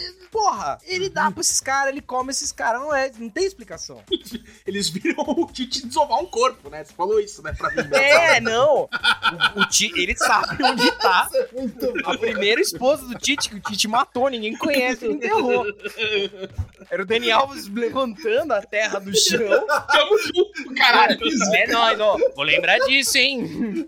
Vai tomar no cu, essa foi foda. E aí é a nossa derrocada, né? né? Na entrada ali, quem que entra na esquerda ali é o. O Militão? Não é o Danilo? Então, O Danilo É o já Danilo. tava. acho que ele já tava. É o Alexandro que entra no lugar. né? E Hum. o Alexandro, junto com o Sr. Fred, é um dos sete pessoas ali na linha ofensiva depois do meio-campo, né? Ali junto com o Pedro, né? Onde, onde o Pedro só devia estar, né? Fazendo a cobertura ali pro, pro, pra- meio da Croácia não fazer o que eles quiserem, claro. Mas devia- tinha outros seis pessoas e duas delas eram o Alexandro e o Fred. Caras que entraram com 105 minutos de jogo. né? E aí aconteceu, que todo mundo sabe, que a gente já falou mil vezes nesse podcast. Tinha sete caras na porra do ataque, a gente toma um gol de contra-ataque, faltando quatro minutos pra acabar a quar- quarta de final da Copa do Mundo. Ali acabou. Ali, Ali acabou. Não, ali acabou. Mentalmente foi. Eu vi o Luiz Felipe Freitas falando, né, num vídeo da semana passada, que, né, é, ele tá comentando a partida, né, eu, eu assisti na Globo, né, porque né, o delay, essas coisas é muito chato, né, mas ele, ele tá comentando a partida, né, e tá com ele o Casemiro, o Denilson, né, e o Juninho Pernambucano, né, e na frente tem o Beltrão, tem outra galera da, da, da Casa TV. E os três, eles botam a mão na cabeça, desesperados, falam, puta, já era, fudeu, acabou o psicológico. E o narrador, o narrador não pode ficar quieto, né, o narrador não pode falar, puta, já era, galera, fudeu, né. Ele tem que falar, não, isso não, não vai tirar a nossa mentalidade, mas ele fala, ele fala nessa entrevista que ele deu depois, nem ele acredita nisso. Não tem como acreditar nisso. Não tem como você tomar um gol fazendo 4 minutos numa quarta de final da Copa do Mundo e seu psicológico ir pro caralho, né? Não. O psicológico do Brasil, que já não é bom pra tomar um gol faltando 4 minutos, né? Na quarta de final da Copa do Mundo, né? Nos acréscimos aí da, da, da prorrogação, né? E foi pra puta que pariu. Posso mentir, assim, posso falar, não, não tava nada perdido, né? Não, na hora eu acreditei, não sei o quê. Mas eu vou ser sincero com vocês dois. Pra mim, ali, eu falei, é, acabou. Desmontei. Tudo que eu senti no gol do Neymar foi o reverso, né? No gol que a gente toma de Nossa, contra-ataque. E é muito gut punching, tá ligado? Você se extravasa. É, é, é- é- Ah, foi a final da porra da Copa, da Copa do Brasil de novo. Pra mim, mais vezes mil. tipo, você faz o gol e caralho, caralho, gente, puta que pariu, caralho. caralho, a gente fez o gol, acabou, acabou, abraçando meu pai, dando um beijo na minha mãe, Nossa. saindo gritando, fogos de artifício, o Gabriel Jesus já na rua lá pintando a sexta estrela. Tudo isso acontecendo, e aí. E você vê que assim, eu acho que foi uma questão de mentalidade também, porque eles não acreditavam que isso poderia, que isso era uma possibilidade. Não acredito, o outro time também tem a ambição de ganhar. Eu achei que só a gente quisesse ganhar. Porra, velho, what the fuck? Ah.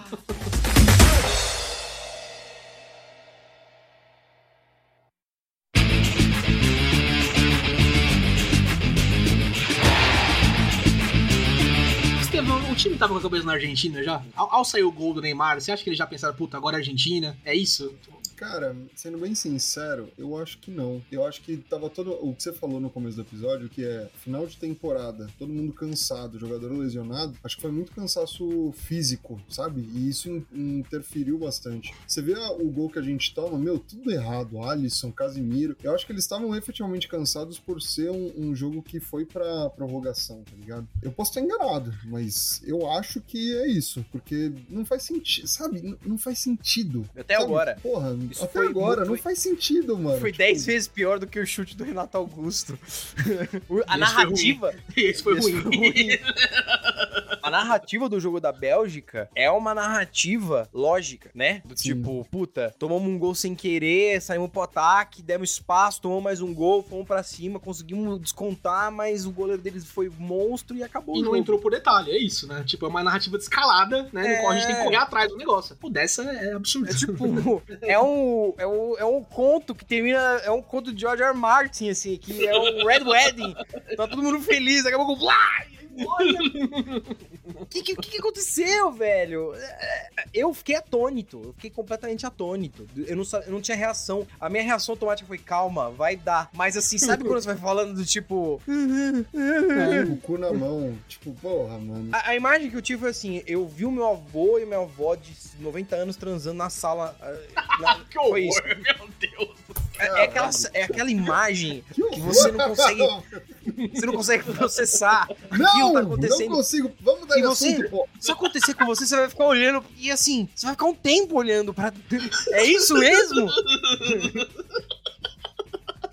Nossa, é, cara, cara. é, é E difícil. vou te contar o seguinte: se o Brasil passar da Croácia significasse ver essa cena que eu acabei de falar, eu assistiria essa cena toda semana. Não, eu, eu, eu assistiria também, tá? Foda-se. Eu assistiria também. Acho, Foda-se, acho que pô. ninguém não faria esse sacrifício, velho. Ninguém não faria esse sacrifício. né? É, é isso. É, é, o que me fode, né? A gente tem todo o direito de, né, de, tipo, ao tomar um gol como torcedor aí, faltando 4 minutos da prorrogação, a gente fala, puta, que pariu, fudeu, não é isso. Jogador de nível de seleção, né? Não dá. Não, não dá. Não, não dá, cara. Não, não dá, né? Como você, como o Estevam falou, como o Amaral falou, não lembro quem falou agora, os caras, eles não processaram a possibilidade deles tomarem um gol. Não processaram a possibilidade deles terem- terem a defesa furada. Não processaram a possibilidade da bola desviar em alguém. Não processaram a possibilidade de tomar um contra-ataque indo com 7 pro ataque, tá ligado? Faltando 4 minutos. É, o Alisson não processa, né, a possibilidade da bola vir no gol dele. Caralho, nossa, tem que defender, né? O pai é bola queimada, hein, galera? Olha aqui, tá ligado? Caralho, velho. Sim.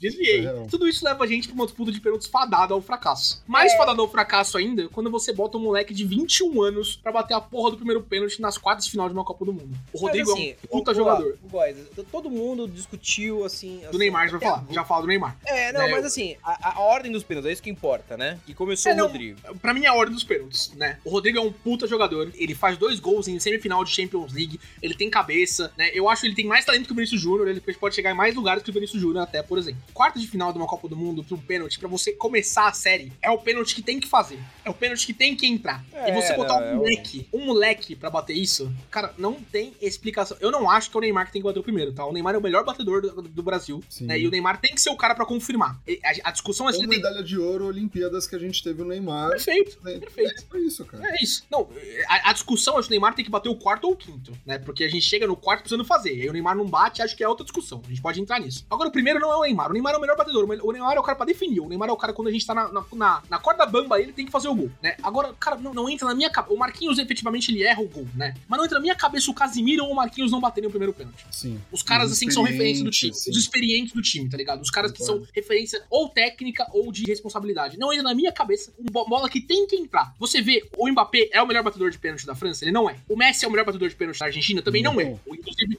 o pênalti do Messi é o pior fundamento dele, né? Ele é tipo 4.9 numa escala de 5, assim, tá ligado? Né? O resto dele é 5. Ele marca melhor que ele faz pena. Exato, tá ligado? né? Mas quem que bate o primeiro pênalti desses dois times quando tem uma disputa de pênaltis, né? O, o cara que é, é referência técnica. O cara que não é o melhor batedor, mas que é referência técnica. O cara que devia ter batido pra gente. Não, mas poderia ser o Neymar. Poderia ser o Neymar. Não, o Neymar seria uma poderia. decisão melhor que o Rodrigo. O Neymar seria uma Podia. decisão melhor que o Rodrigo. De- Agora, nessa discussão ah, o Neymar tinha que bater o primeiro, muita gente colocou isso no peso do Neymar. Nossa, botou um moleque pra bater, era pra ser o Neymar ali. Eu não acho que era pra ser o Neymar, tá ligado? Tipo, Ah, então, mas guys, porque como a gente foi desclassificado no pênalti, o pênalti vira pauta. Mas, gente, gente, o Brasil, hum, a gente não tem tradição de pênalti. A gente passou em 94 justamente para afastar o último fantasma, que da cobrança de pênaltis. Essa frase tem um fundamento. A gente foca muito na discussão do pênalti e pensa que o Tite errou porque escolheu a ordem de pênalti errada. Errou? Mas foda esse erro, cara. Ele é assim, é, é a torcida da faca. A faca já tava lá dentro, já tinha acertado seu pâncreas. mas, mas é justamente isso. Eu não tô entendendo essa argumentação, porque, tipo, o pênalti é mais uma, um erro na série de erros que foi cometido nessa partida. Mas ele, a gente foca muito nessa conversa, nessa discussão, como, sei lá, todo mundo, do jeito errado. Do jeito errado. Eu acho, guys, que assim, tá errado, tá errado. Teria mil jeitos de fazer melhor, teria mil jeitos de fazer melhor. Esse foi o, o, o erro que determinou a partida? Não. Mas claro que é, Amaral. É- é, a gente É, tem tipo- pelo menos quatro ou cinco chances durante a partida de sair com o resultado. O pênalti é a última que a gente tem. A disputa Mas é uma pênalti chance, É, é, tipo, é, mas é a última 5%, chance. Amaral. Que seja Ah. 5%. 5% ou nada, tá ligado? Né? A gente Eu não acho- escolheu. Num negócio que a gente, com certeza, eu concordo com você. A gente já tem baixas chances de passar. A gente escolheu a pior estratégia. A gente escolheu botar um moleque pra bater o É, primeiro foi uma- pênalti. Foi uma estratégia cagada, mano, mas. Então, o que a gente tá fazendo aqui não é apontar erros? Não é uma autópsia isso aqui? Não, mas é um erro. Eu acho que não é um erro determinante. Eu, não, eu acho que assim. Ah, não. por não, não. Não, por incrível que pareça, guys, é, não é. É claro que ele é determinante porque, afinal de contas, é ali que o resultado é consolidado. Mas o Brasil nunca poderia ter chegado a essa situação. Jamais. Ela tá jogando por uma questão Cara. óbvia. Gente, se vamos assumir que o Neymar começa batendo, né? O Neymar começa batendo, ou qualquer um que vocês escolhessem. Qual a chance do Brasil, naquele estado mental e cansaço, ganhar a cobrança de pênaltis contra um time que só ganha jogo assim? Cara, É zero, a- gente. A É- chance é, era tipo, maior do que a gente teve com o cara errando no começo. Lógico. É, não, beleza. Nisso a gente concorda. Mas assim, eu, ode- eu odiei o, o Neto surtando. Pô, mas por que, que não colocou o Neymar de primeira? Ah, isso foi, E esse cê- argumento foi zoado de, e muita gente usou, não foi só o Neto pra não ser só os fanáticos, né? Todo mundo usou. E isso é idiotice, tá ligado? Você O acha foco errado. O Foco foco, errado, errado. sim. A gente tá aqui porque a gente tá falando do jogo inteiro. E é um erro, gosta certo de pontuar. Mas eu acho que é o foco errado, gente. Concordo. Eu- eu- porque. Isso, isso é pelo em ovo. Pega a medalha olímpica que o Brasil nunca conquistou na história até o Neymar acertar o último pênalti em 2016, tá ligado? Tipo, não é um problema o mais experiente ser o último a bater. Foda-se. O problema, o problema é O deixar. problema é o menos experiente ser o primeiro a bater. Também. Não, não. Galera, eu, vou, eu ia entrar nisso. É, eu vou entrar. A gente não vai falar da final, né? A gente já falou várias vezes aqui, né? Tipo, como foi, né? Melhor jogo da Olha história. extraordinário. Se você É. quer um dia mostrar pra alguém o que é Nossa. futebol no seu estado puro, você mostra esse jogo. É isso. Apesar do jogo fraquíssimo da França até os 80 minutos, né? O Mbappé acha coelho na cartola ali três vezes, né? Porque puta que pariu. A gente É, já filho- domina o jogo inteiro. né? Filho- E o filho do Dida tem mais umas três copas, hein, gente? Então a gente vai ter que Isso, matar ele na porrada, tá? Só pra Olha, eu, eu vou, vou confessar vocês aqui, tá ligado? Né, eu falei pro Amaral antes do jogo. Óbvio que eu não queria que a gente não ganhasse. Pra mim, o cenário ideal é uma bomba explodir, né? No, Então, no estádio eu- a ali e levar todo mundo. torcida era pra um meteoro cair no Catar e acabar com aquele Perfeito. país. Perfeito. Exato. E aí eles convocam a quem jogou as quartas. Yes! Exatamente. Porque o time do Brasil tava fora já, tá ligado? O Marrocos e a Croácia deviam estar por ali ainda. Quem sabe eles morriam também, né? Entre o Messi ganhar, né? E encerrar a carreira do modo lindo, acabar a geração argentina, tá ligado? Né? O Di Maria também não vai jogar outra Copa, não sei o quê. E o Mbappé ganhar a segunda Copa seguida e ter mais seis Copas pra ganhar, eu tô feliz com o que aconteceu, tá? Eu tô, tô satisfeito com o resultado, né? Só, só pra, né, a gente colocar assim as coisas como são, tá? É, É, eu não ia aguentar, não, não, não- o mundo não ia aguentar dois títulos seguidos de Copa do Mundo do Mbappé. né? Assim, Todo mundo tá na mesma página, né? Resultado bunda. Mas eu preferia que a França ganhasse só pela continuação da musiquinha com o Vampeta. Fala mais alto, Amaral. Pela continuação com a musiquinha com o Vampeta. Desculpa, eu tô triste.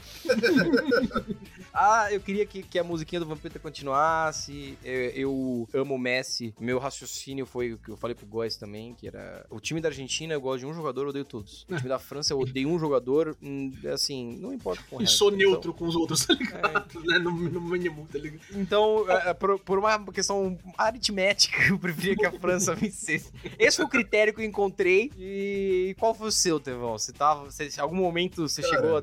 Eu, eu, eu vi a final lá na Tailândia, é, lua Bêbado. de mel. Meio bêbado, pior que é real. Tava fazendo amizades, cara, Pra não bizarro. chorar. Na- na- eu tava em Bangkok quando rolou esse jogo. Todo mundo, tirando os gringos francês, com a camiseta da Argentina. Todo mundo. E, cara, eu tenho certeza que eu passei por vários, vários lugares e outras cidades perto de Bangkok. Eu via muita gente com a camiseta do Brasil e o Brasil já tava eliminado. Se o Brasil tivesse lá, todo mundo em peso ia torcer pro Brasil. Mas enfim, foda-se. Eu pensei, né, caralho, pra quem eu torço? Porque assim, argentino, na essência, é racista. E caralho. francês, Nossa. na essência, não Vocês é não fazem muito isso, mas eu dou o take aqui de quem joga online pra caralho. O que eu sou xingado, né? De, de mono, é, macaquito, não sei o que, mais um monte de coisa agora, subiu exponencialmente depois do título deles, tá ligado? Então, aí, aí eu vou falar, ai, Messi. E já era alto. E já era alto. Gente, gente, ó, ó, eu, eu quero que o Messi se foda, caralho. Ah, eu quero que o Messi ganhe uma Copa do Mundo. Foda-se! Eu não ligo se o Messi não tivesse Copa do Mundo. Ai, mas é a Copa que perde. Eu até preferia, né? inclusive. Porra, foda-se, quantos geniais não ganharam Copa do Mundo? Foda-se o, O Messi não o ganhasse. Cruyff não tem Copa Então, do Mundo. Entendeu? Aí o pessoal fica nessa. Mas enfim, eu, de verdade, eu tava torcendo pelo que aconteceu. Prorrogação, pênalti, todo mundo sofrendo, três feridos, dois mortos, e foda-se quem ganha, tá ligado? Uma bala perdida que acerta um Uma na bala per- cabeça. Mano, eu detesto, eu detesto os dois. A França elimina a gente pra Copa pra caralho nos últimos 20 anos. A Argentina, um bando de racista escroto do caralho. A Argentina drogou o time do, do Brasil num jogo, gente. Você, eu, eu, eu não. Ah! Isso é loucura, mano. Mano, Esse argumento de e são não foi- latino-americanos que nem a gente, eles não se acham Não, não latino-americanos. Eles não são latino-americanos, eles não se acham latino-americanos. E, cara, esse negócio do episódio do Drogo não foi em 1950, 44, 42, foi em 90, tá ligado? Foi Eles ontem. deram entrevista faz uns 5 anos contando essa história e rindo da nossa cara, gente. Como é que não me desce? Não me desce. Não me Uhum. desce. E não é Uhum. você, Enzo do caralho, que tava torcendo pra Argentina desde a primeira fase. Você, você só é ignorante. Você, é- você é um produto, você é um produto de É. uma série de falhas de 20 anos né, de que a gente tá acontecendo, tá ligado? Bom, Olha, é, é, como Jesus disse na cruz, perdoa, pai, eles não sabem o que fazem. perdoa, pai, eles não sabem o que fazem. Eles não sabem. Agora, puta que pariu, gente. Não tinha, não. Quem conseguiu falar com uma clareza agora na final? Ah, eu tô torcendo pra Argentina, né? Porque Nossa. eles são que nem. Isso, Nunca disse isso. Cara, isso me irritou tanto, porque normalmente é bando de maluco que não acompanha futebol. Tipo, o pessoal claramente não entende nada de futebol, e aí coloca, ai, uma, uma- irmão, pelo amor de Deus, é, é isso que o Góis falou. Muita gente não tem essa noção que a Argentina é racista na essência, tá ligado? Então, tipo, não entende que, ah, os caras são escroto mesmo, tá ligado? Tipo, É, inclusive, ó, por só isso pra não deixar claro. negro- Oi, fala. Vamos deixar claro. O ódio do Rage Quit é em relação a. Ó, assim, eles. Eu também tenho esse problema aí, acontece. Eles são um pouco mesmo, bastante. Um pouco. É. Vamos ver até onde você vai. Não, não. Mas eu, eu- veja, meu ódio com a Argentina eu, é em relação ao futebol. Não, tá? tá? tá, bom, beleza. Só pra deixar claro, essa é a opinião do Amaral. Eu e o Estevam, a gente odeia a Argentina. Eu não Tá? Não. Eu acho que a cultura argentina tem coisas muito bonitas, tem excelentes canções, tem excelentes artistas, Com poetas. certeza. com Eu não certeza. quero que a praça lá do do Rosário pegue fogo. Aí não. Todo aí, ano. Aí, aí é o que a gente diverge, entendeu? aí. Aí é o nosso ponto. Perfeito. Eu quero que ela pegue fogo quando eles estiverem comemorando uma Copa do Mundo. Durante o ano pode ficar tudo bem, eu torço pelo desenvolvimento econômico deles, que eles aceitem mais imigração. É que lá não teve muita miscigenação, gente. A Argentina é um país de Amaral, merda, sabe então por que não teve miscigenação? muita gente que não vai pra lá. Porque a Argentina matou todos os negros, Amaral, tá? Basicamente, de modo resumido. É por isso que Ah, não eu- tem muita miscigenação, irmão. Ele tem Não, razão. eu já- Falei, cara, é, assim, não, é- eu digo isso, não é pra querer defender o povo argentino, é porque, puta, essas conjecturas socioculturais são difíceis. A gente tá no podcast fazendo piadas sobre o Vampeta e a mãe do Dida, aliás, o filho do Dida. Amaral, agora é hora. Agora no não- futebol, isso é uma certeza, eles são agora- mau caráter, é tem que de matar. Destilar ódio, destilar ação de ódio, entendeu? Eu fiquei puto de ver argentino comemorando. E eu fiquei mais puto ainda. Sim. O Góis falou uma coisa que ficou na minha cabeça. E eu detesto você, em parte, por conta disso, Góis. Quem tirou a Argentina da fila foi a gente. No qual Foi a gente. Copa América. Você detesta o Tite, eu não tenho nada a ver com isso. tá? Eu tava lá, tô Estevam. Não, não Cinco fale mil anos da- atrás. Não fale pra mim da magia antiga, eu estava lá quando foi escrito. tá ligado? Que ódio, cara. Eu, eu vou tirar o foco dessa merda, né? A gente odeia os dois, né? Essa é, mano, melhor jogo da história da Copa do Mundo, melhor jogo da história da Copa do Mundo, melhor final, não sei o quê. Mas era a pior combinação de times possível pra ter numa final de Copa do Mundo. Ah, é- é- É, eu acho que eu preferi a Alemanha. Eu acho que eu preferi a Alemanha. Alemanha, Alemanha, Croácia e Marrocos ia ser um jogaço. Ia ser um jogaço no final de Copa do Mundo, tá Eu ligado? tô tentando pensar num time que eu odeio mais. É, Deixa eu pensar. A, a Cara, Rússia, pessoas- ela não foi pra Copa, né? As pessoas falam, né? Tem muita gente que fala hoje, né, que a gente não viveu a, a rivalidade Argentina e Brasil, né? Que isso foi um negócio meio criado pelo Galvão, porque efetivamente até 2022 e 1, sei lá, quando foi a, a final da, daquela Copa América, a Argentina não representava perigo nenhum pra gente. O máximo que eles chegaram foi aquele eu quase ganhei de você do Paul Walker, quando o Adriano Imperador virou uma puta de um chute e acabou com a raça deles pra sempre, tá ligado? Em 2006. 2006 não, 2005, sei lá, na Copa América, em outra Copa América. Fora isso, eles nunca tiveram um perigo. Eu nunca tive medo da Argentina, né, nos meus 29 anos quase de Eu existência aqui. pena. Eu, tenho, eu tinha pena, é exatamente isso. tá Pena da ligado? Argentina. Nossa, Esse- porra, que, que dó do Messi, né? Porra, porque nascia pro lado ali, né? Tava no nosso time, tá ligado? Ele ia tá muito melhor na vida, né? Que ele não se naturalizou espanhol? Eles já tinham vencido umas 10. É isso mesmo, é verdade. Enfim. A culpa é do Tite! Seu sem vergonha!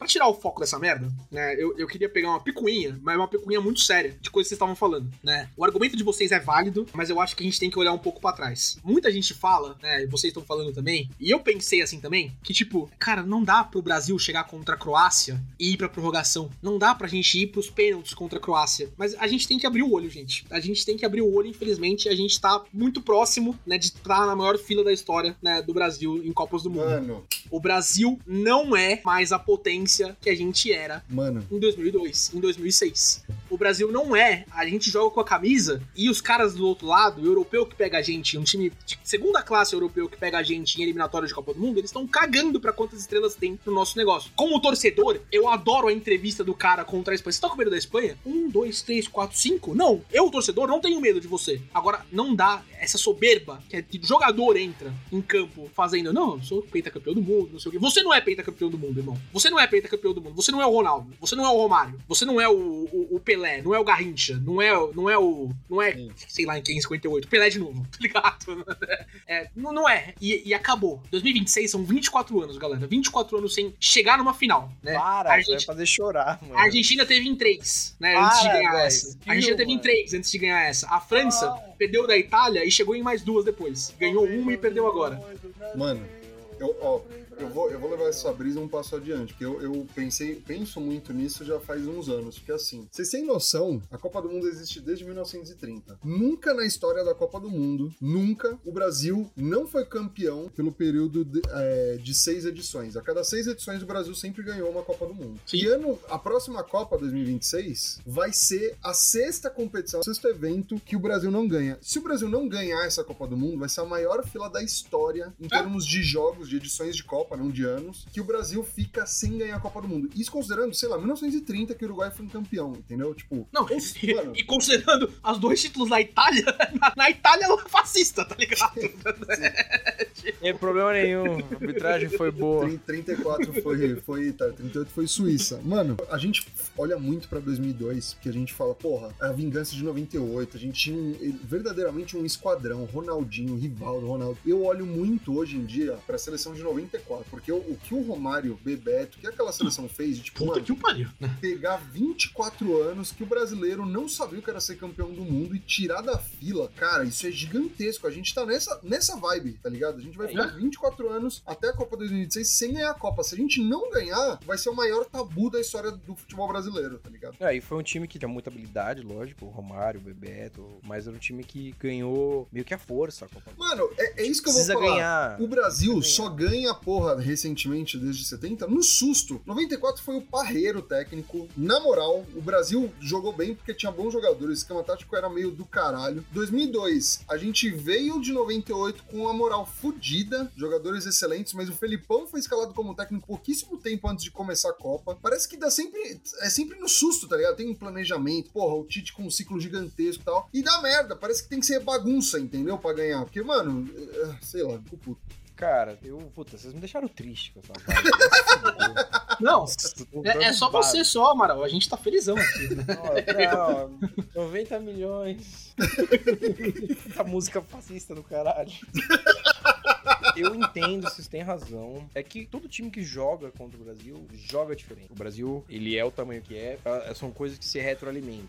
É, o- é o país do futebol porque ganhou cinco estrelas, e ganhou cinco estrelas porque é o país do futebol, né? E se deve muito a craques fenomenais que no passado re- reinventaram o jogo. É, a, a gente deve muito, eu não, não posso terminar o podcast sem falar isso, né? É, do, de nossos ídolos ali, da- das cinco, das quatro estrelas, né? Na arquibancada, falando, ah, o Brasil não valoriza seus ídolos, não sei o quê. Né, e, né, infelizmente, a gente perde o Pelé poucos dias depois da Copa do Mundo, pouca, uma semana depois da Copa do Mundo, e não tem nenhum deles, né? Nenhum deles em velório, nenhum deles prestando homenagem ali presencialmente, não sei o quê. E isso pra mim é mais um sintoma da falta de proximidade da história que a gente tem, né? do- Da seleção brasileira, da história que a gente tem no futebol, pelos próprios caras que fizeram a história, sabe? É difícil pô- pô- colocar a culpa, é é bem fácil pra falar a verdade, colocar a culpa, né, em jogadores como o Fred, como o o Ale- Alexandre, esses caras que erraram na hora da decisão. Mas se é assim que o Brasil vê o jogo, que botou o Brasil no mapa, né, que tirou essa visão do vira-lata que a gente tinha, pelo menos na parte do futebol, e que trouxe uma, uma questão de orgulho, né, acho que como vocês deve ser a mesma coisa, né, tem muita coisa que me orgulha em ser brasileiro, mas nada é tanto quanto o que, que a gente é em época de Copa do Mundo, o que, que a gente mostra pro, pro mundo em época de Copa. Se quem fez essa história não respeita ela, eu, eu tenho péssimas prospecções pros próximos, pro ciclo aí de três anos e meio que a gente vai viver agora, tá ligado? Ah, cara, vou, assim, é, realmente não é um. A gente tem um problema sociocultural de, de valorização de ídolos, valorização da história, de compreendimento da história como coletividade. É, não é à toa que o Ayrton Senna é um, é um ícone tão forte na nossa cultura, porque ele morreu e ele morre naquele momento é uma imagem que se torna muito, assim, muito forte, mas ele já era muito grande, ele já era. Jogo corrida dele todo mundo parava. Eu não, eu não era vivo nessa época, então é muito que contam, mas são poucas as figuras que promovem esse- essa reunião, essa. Pá, vamos deixar essa parada lá, não, vamos lembrar disso, né? É, agora é, é um fato que o Brasil é um país do futebol, isso nunca vai mudar. Eu acho que a gente, o nosso cenário no, futebol mundial, ele tá abalado pelos resultados que nós tivemos e pelo, pelo desempenho que o, país, que o país tem tido nas Copas do Mundo, mas não vai mudar porque a gente, por ser apaixonado por futebol, sempre vai nascer um Rodrigo, um Vini Júnior, um novo grande jogador foda. Tá todo mundo jogando bola, mais do que qualquer outro lugar no mundo. Joga mais bola, a gente tem mais praia pra jogar bola do que qualquer outro lugar do mundo, a gente tem mais cultura de jogar bola, mais lugar do mundo. A safra aqui é o nosso pior time de futebol, é, é- ainda assim é melhor do que, sei lá, 90% dos times que existem. Ou a seleção, a, a seleção de 90. Tá, tá, mas, Amaral, isso não é o bastante, cara. Não, Não. é mais o bastante. Isso não ganha mais problema- Copa do Mundo. Não O ganha. cara. problema, Góis, é que o futebol mundial mudou. É, a mas gente... é, é o que eu tô falando, a gente não. A gente tá nessa, nessa presu- presunção ainda de Não, que, tipo, mas- não, mas cara, a gente tem cinco estrelas, relaxa, na hora vai dar certo, tá ligado? Eu não acho que o, o time foi armado desse jeito. Eu acho que o time teve problemas, mas eu acredito que tá certo. A gente tem que começar a encarar todo o jogo como uma decisão filha da puta. E aquele susto que os jogadores tomaram quando tomaram o gol não poderia acontecer. Não sei se ele é fruto dessa noção de que a gente é muito grande. É, Mas, Góis, ponto é: o Brasil sempre vai ser entrar favorito pro resto do sustento. Amaral, eu Sempre, sempre vai entrar favorito. Não, isso não vai mudar. não... Amaral, Em eu 94, não mesmo daquele cara. jeito, a gente vai contestar. Eu acho certo. A seleção ela só ganha quando ela tá contestada. E eu fiz um, ju- um juramento que em 2006 eu vou criticar todas as atitudes da seleção. Mas a Não, gente não, nunca vai deixar não. de ser o time de futebol. A gente é um, o, o- a- cultura que mais valoriza essa bosta. É, é, é o maior número. Não, não, não é, não é, esse é o ponto, não é, não é. A gente não bota medo, não bota medo em quartas de final, em oitavas de final, a gente não bota medo na Bélgica, a gente não bota medo na Croácia. põe, guys. Os caras jogam fechadinho. Eles jogam, eles jogam diferente contra o Brasil. Amaral, isso não é medo, isso é, isso é estratégia. E campo, a gente não Ele- sabe jogar. A A gente, gente não, não sabe, mais. guys. Não é. Veja, é, é uma questão de mentalidade, cara. O Brasil Cara, teve, um, teve um desempenho filha da puta. Se, se a bosta da Copa do Mundo fosse por pontos corridos, a gente ganhava essa bosta. Com certeza. Então, então, mas aí O chega numa quarta é- de final contra o time médio europeu e a gente não consegue jogar. Precisa ter força mental, guys. O talento tá aí. Mas você chega numa conclusão que você concorda comigo fazendo um argumento completamente contrário. É força mental, mas é uma força mental porque a gente entra em campo falando, não, somos campeão. Não, o cara não vai fazer gol nisso. Claro eu não que sei é. se o jogador tem essa noção, velho. Não sei. Claro eu que tem, que cara. não. Não, Amaral. cara, eu- 11 em campo ali, os caras estão em outra mentalidade, né? Que me a gente não bota medo. Não, a gente põe medo sim, cara. É que é uma questão de futebol tá mais equilibrado. A gente não bota mais medo como a gente botava em 70? Claro que não. Claro que não. O futebol não era tão equilibrado. Tinha duas ou três times que Não, podiam mas fazer eu não tô alguma falando por causa coisa. de craque, mano. Eu tô falando Mano. justamente o que você tá falando por causa de mentalidade. Estevam, por favor. Ficar sabe, sabe o que me preocupa com essa tua afirmação, Amaral? Eu acho um, um pouco de soberba. Sabe quem tem um discurso muito parecido, inclusive de um documentário muito bom sobre? Inglês. Sempre esse papinho de It's Coming Home. Perfeito, E, perfeito. mano, nunca vai pra É. porra da casa, entendeu? É tipo isso, tipo, não, você tem que entrar, hoje em dia, assim, eu acho que você tem que usar de soberba de modo estratégico para entrar na cabeça do oponente, não no teu jogo prático do dia a dia, porque, mano, assim, quando você fica desde 2002, mais de 20 anos sem ganhar, você tem que dar uma segurada, tá ligado? Ou, ou você fala pra desestabilizar, ou fica quieto, entendeu? Porque, assim, eu, de verdade, o que você falou, Amaral, eu vou seguir também, 2026, eu não acredito que o Brasil vá ganhar a Copa. Tipo, foda-se, vou ser pessimista, porque é isso. As últimas duas vezes que ganhou, todo mundo tava cagando. A minha mãe fala, meus pais falam que 94, irmão, ninguém tava acreditando. O Brasil tinha sido eliminado pela Argentina em 90 nas oitavas de final. Ninguém tava acreditando em, em 94. O Parreira não era ninguém. O Parreira era técnico do Corinthians, se eu não me engano. Não tinha ganhado porra nenhuma. Entrou e ganhou a Copa de 94. Então eu vou ficar nessa. Tipo, no fundinho eu, vou torcer. Eu sempre vou torcer. Mas a minha expectativa tá baixíssima, tá ligado? Tipo, não, não tá um pouquinho, tá muito baixo. É, sei lá, é que o- o meu argumento não é que a gente não deve ter esse realismo que vocês estão propondo. Eu, eu tenho ele. Tanto é que não é nem uma questão de forçação de barra. Eu realmente acho que a gente não vai ganhar. Eu acho que a gente não vai ganhar. Acho que as coisas mudaram, que é muito difícil. Acho que a próxima Copa provavelmente vai ser do europeu. Acho que tem geopolítica envolvida na forma como os europeus estão se organizando para as preparações. Agora, o que tá ganho, tá ganho. A seleção que vem, Não, mas ninguém, Ela ninguém não tá falando- pode- Ninguém tá descartando a espera, história, espera cara. eu terminar. Ninguém tá descartando a Espera história. eu terminar. Por favor, continua então. Obrigado. Cara, a nova seleção, ela tem que ter a mentalidade que vocês estão propondo. Mas o Brasil nunca vai deixar de ser uma ameaça por uma questão de contingente de pessoas que são apaixonadas por esse esporte. Quantos jogadores estão nas grandes ligas europeias desde sempre, desde que podem entrar? A questão é, isso não ganha jogo. Claro que não. A mentalidade correta é, é partir do pressuposto que você vai tomar um vareio de bola sempre. Mas a gente não vai deixar, porque é, um- é- é muita gente e é muito talento repetido. Nenhuma. Que se, cara, que país do mundo que pode falar tantos craques assim com facilidade? Nenhum, nenhum. Não é por acaso que o maior jogador de futebol de todos os tempos nasceu aqui. Não é uma, não é uma causalidade, não é uma tempestade Não, perfeita. Não, mas ninguém tá falando isso, cara. Não, você tá indo pro lado Eu errado. Não, é- eu acho que o seleção não pode entrar com, ah, beleza, eu tô com as cinco estrelas, elas vão jogar sozinhas. Vocês estão certos, beleza. Mas nós nunca vamos deixar de ser uma ameaça. Em todos os campeonatos que a gente jogar, a gente pode jogar uma pelada, botou bom. amarelinha, vai ser uma ameaça. Bom, pra você, pra mim, pra mídia esportiva, pra- até pro europeu tava com medo da gente, falando em reportagem, não sei o quê. tá? Não, o Brasil é muito forte, não sei o quê. No campo não é isso. Não, o campo não é isso que acontece. É só isso, é meu argumento.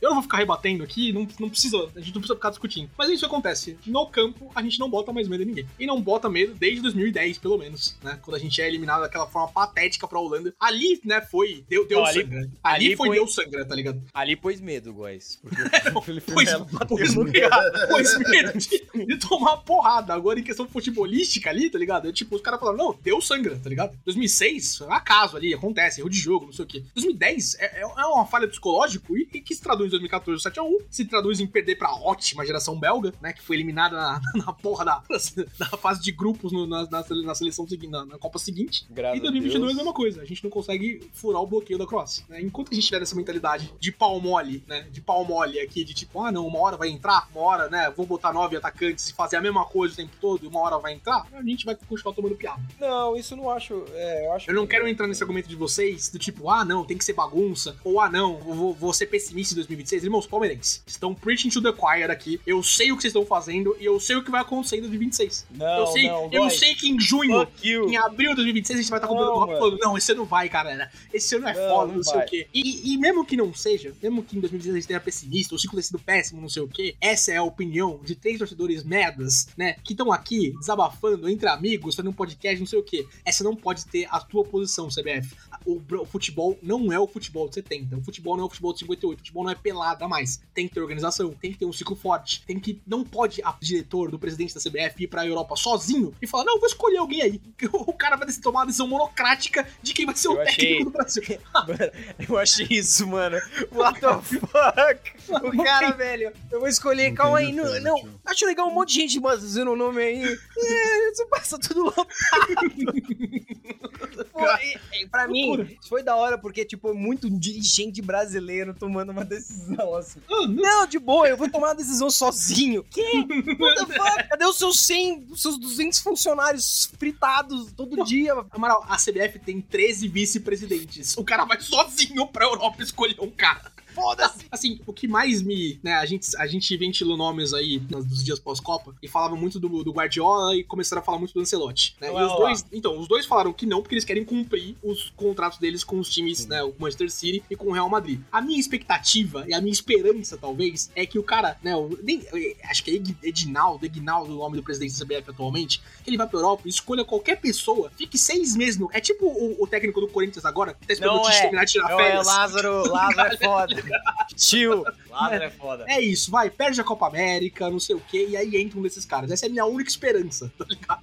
Irmão, você foi sozinho pra Europa pra escolher um treinador. Ah, vai tomar no cu, né? Pelo amor Ah, de cara. Deus. É, nesse ponto, puta, realmente. Cara, nesse ponto a mentalidade é muito.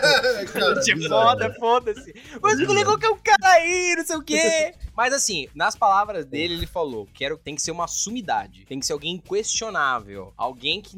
E eu pensando assim, tá, quem que você vai chamar? Você vai chamar o- O Não, Zidane. porque vai ser o Zidane. O Zidane, assim, cara, e é, uma- é um puta de um barulho do caralho, assim. O nego fala com um monte de nome, pá, pá, pá, pá, pá, e ninguém sabe quem que vai ser. O Zidane falaram que ele ofereceram e não aceitou. Umas, umas doideiras. Se, de boa, se não for um nome tipo Zidane, Klopp. E Klopp tá mal, mas o Klopp, puta, aceitaria Klopp é o ele. Klopp, irmão. Boa, velho. O Klopp.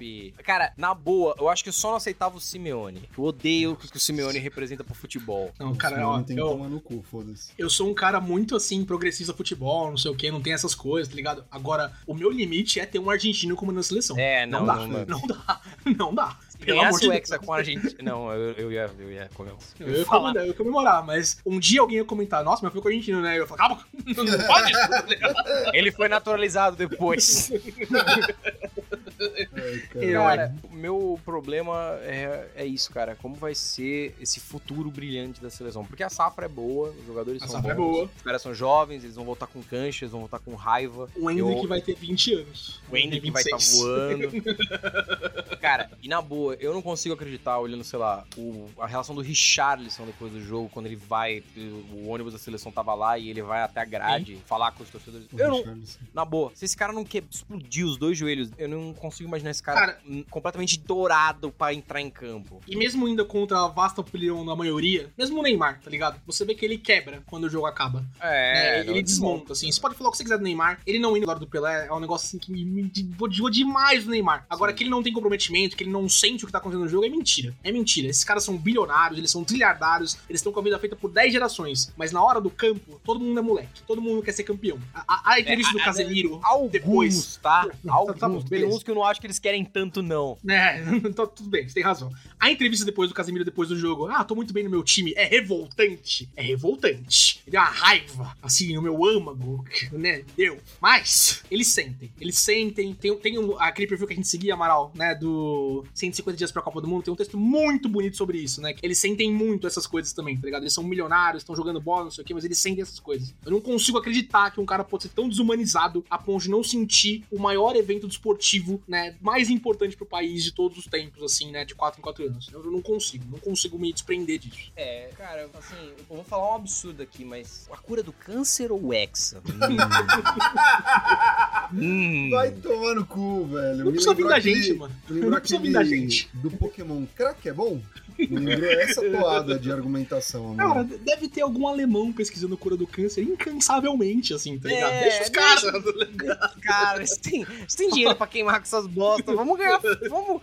Cara, eu- na boa, eu sou um puta, cara. Eu sou um dos caras mais noiados com, com equilíbrio fiscal, caralho. Na boa, se amanhã vier um decreto, que é inconstitucional, vier um decreto 50% do PIB brasileiro será destinado para a aquisição do Hexa. eu vou ser um dos maiores apoiadores. Foda-se a taxa de juros explodindo, a Selic lá no teto, o dinheiro Faz o invadindo. L, Amaral, faz o L. Faz, Amaral, um- o vier um Hexa, decreto Amaral, faz o Hexa. Puta, Não, os nossos jogadores vão treinar em Marte. foda-se! Vai valer a pena! Então, cara, é isso que me dá medo, do, do cara tomar uma decisão dessa. E assim, o, porra, o presidente da CBF, ele é tipo o CEO da instituição mais. da instituição- ele é o CEO da instituição mais importante do país. É até assim, a presidência da República, o Congresso Nacional, o STF, o Congresso Nacional e a CBF lá no topo. Um grande acordo nacional com tudo. Todo mundo se abraçando. Aí o cara tem que tomar uma decisão foda. Uma decisão foda, hein? Pô, tem que escolher quem vai ser o, o, o meu head, né? Quem vai ser o cara. Vai ser o cara que vai ganhar essa porra. E ele vai numa despirocada louca, assim. É, como é que foi suas férias? Ah, de boa, tava lá passeando, todo mundo falando um monte de nome aí. Já falaram uns 20, hahaha. E aí, você- quem que você vai escolher? Ah, Alguém que eu escolher, assim, eu, vai ser o meu. Pô, estatística. Que vale estatística? Lembra o presidente dos Simpsons, tá ligado? Eu sou pago para decidir, não pra ler. What the fuck, velho? O foda de tudo, né? Pra terminar esse podcast em, em bom humor, né? Não nos 10 minutos passados que a gente tava. Nossa. Aí o cara passa um mês na Europa e aí ele volta. Quem é o técnico da? Diniz. Tá ligado? Eu vou ficar puto. Nossa. Mano, é, é isso que me deixa louco. Termina o jogo, os caras começam a inventar nome. E um dos nomes que todo mundo defende é o Diniz. Ah, Cara, não, não, não, não. Vocês são bêbados. Vocês bateram a cabeça. Vocês não viram o que aconteceu com São Paulo? What the fuck, velho? Sério, tem que ser tipo, tem que reviver o Cruyff, sei lá. Ah, cara, não dá pra tomar uma decisão suave assim. Eu acho que o futuro da seleção é perigoso, perigoso. Eu acho que a gente vai aumentar o maior número de tempo que a gente ficou sem jejum. Não fala isso, Pedro Henrique. Não fala Ah, isso, Pedro Henrique. 2026, Pedro Henrique, eu vou te trazer esse trecho. A gente vai estar nos Estados Unidos. Eu vou te tocar esse trecho no celular. Nossa, cara, eu, eu tô. Porque isso me incomoda. Tipo, a mentalidade da instituição. Como a instituição se coloca no cenário do futebol mundial. Como eles não conseguem compreender, enquanto instituição, que ela é fraca, que ela é pouco profissional, que ela é um cocô. E o meu medo é que eles derrubem todo o legado do Tite, que tem coisas boas. Tem, tem, tem, tem mesmo. Que eles desmontem tudo isso, fucking terra arrasada, e voltem a tomar esse tipo de decisão amadora. É, Você tá falando da instituição que trouxe o Dunga de volta. Sim. Não, que botou o Felipão em 2014. Eu Cara, não duvido que seja o próximo técnico da seleção é o Dunga 3. O retorno dessa vez é pra valer. É, é possível. O inimigo agora é Cara. outro. Pior é que. É, puta, Você lembra cara, que Aquele mano. discurso dos Targaryen, toda vez que um Targaryen nasce, os deuses jogam uma moeda. Sim. Esse é o discurso da seleção. Toda vez que há uma abertura O Brasil perde uma Copa. Os diretores da CBF jogam uma moeda e ela tem 98% de chance de cair em completo idiota e 2% de chance Não, de cair assim. É um falso gênio ou um velho ultrapassado. Esses são os lados da moeda da CBF. Puta que pariu, velho. Na boa, é isso que me incomoda. É Nesse ponto vocês têm absoluta razão. A porra da CBF não se enxerga no mundo. Ela, ela não se enxerga. Ela tem a ilusão de que ela concorreu pra ganhar os títulos do passado, como ela- assim. É. Não, foi, foi apesar de você que a gente ganhou. Não foi por sua causa, seus arrombados. Vocês demitiram o técnico do tricampeonato faltando seis meses por divergência política. Botaram um cara que, graças a Deus, tinha lugar no mundo e falou: porra, eu não vou desmontar o que fizeram. Que se tivessem contratado, sei lá, o. ah, deixa eu pensar, o Celso General, é. Vamos desmontar o time e vamos fazer um 6-2. É. 6-2-2. Vai ter todo mundo na zaga. Pelé, você marca, tá bom? Você tem que marcar. Ia ser assim. Pelé, Pelé deitado na barreira, pra bola não ir por baixo. tá ligado? Ah, não tô Ah. confiante. É, bem, falta três anos e meio. então vamos ver. tá ligado? Acho que o Neymar joga? É, eu acho que esse é um bom ponto pra encerrar aqui. É, a próxima safra vai ter o Neymar, com certeza, mano. Com certeza ele já deu alguns alguns papos pra conhecidos e alguns jornalistas pegaram de que, especialmente inspirado pelo Messi, ele vai querer jogar a última Copa assim em 2026. O que me preocupa um pouco, mas enfim, vamos ver como vai ser o futuro do Neymar, porque ele tá balançado no próprio PSG. Agora, mano, eu- assim, a gente precisava de um nome parrudo, sabe? A gente precisava de alguém que fizesse a gente acreditar na seleção, porque o Tite veio nesse contexto, né? Quando o Tite vem, pô, Quem que é esse cara pra você, Estevam? Quem que é o nome parrudo? Valdemar, entra aí!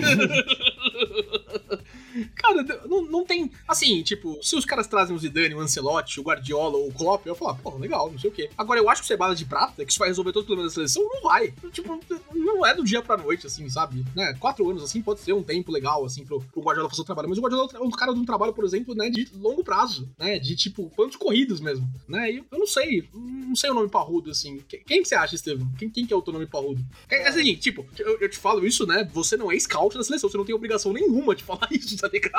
mano, Isso aqui é um Não, quem tem obrigação é o presidente. Se eu- se eu que ele vai decidir sozinho. Os scouts tudo falando um monte de nome. Cala a boca, velho. Não paguei você pra, pra observar a técnica. Paguei você pra pegar café. Vai lá, porra. Não, na verdade o senhor me paga. Cala a boca! né? Cala a boca. Pega lá o café, uma pinga pra mim, filha da puta. Se eu pudesse escolher um nome, hoje em dia eu escolheria o Guardiola, que é uma parada assim, que todo mundo em algum momento, nos últimos 15 anos, já parou pra pensar, porra, se o Guardiola implementasse o tic-tac na seleção brasileira, tá ligado? Como seria? Então, pra mim, seria isso, tá ligado? Eu gostaria muito de ver, mas, de novo, impossível, né? Ele mesmo já falou, a seleção brasileira soltou um comunicado de que o salário dele era bizarro e não ia rolar. Imposto. Desvia, Imposto tá aí pra isso. É, desvia o salário de professor, Estevam. Desvia o salário de professor. Porra, o professor ganha bem pra caralho já. Os caras ainda pagam incêndio acabando a água. Não, essa água aqui é pro Hexa, desculpa. Com licença. Aí as pessoas pegando fogo no prédio. Não, tudo bem, é por uma causa boa. Caralho, velho. Não tem, não tem mais pra onde a gente ir, né?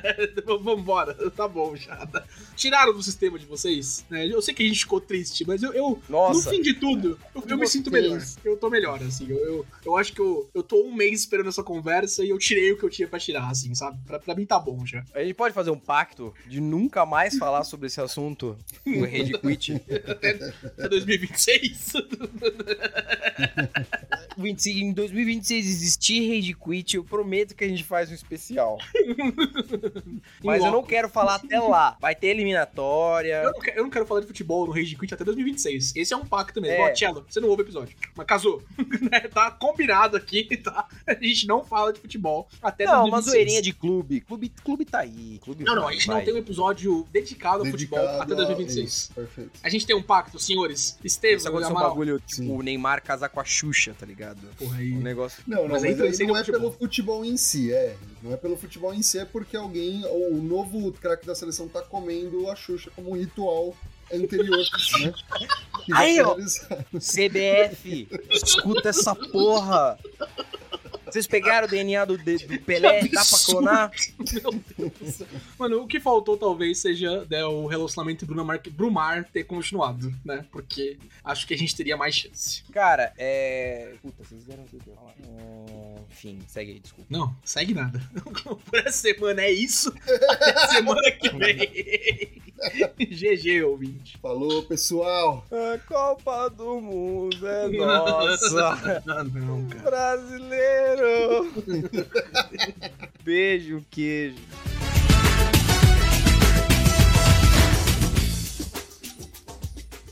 Você ouviu Rage Quit.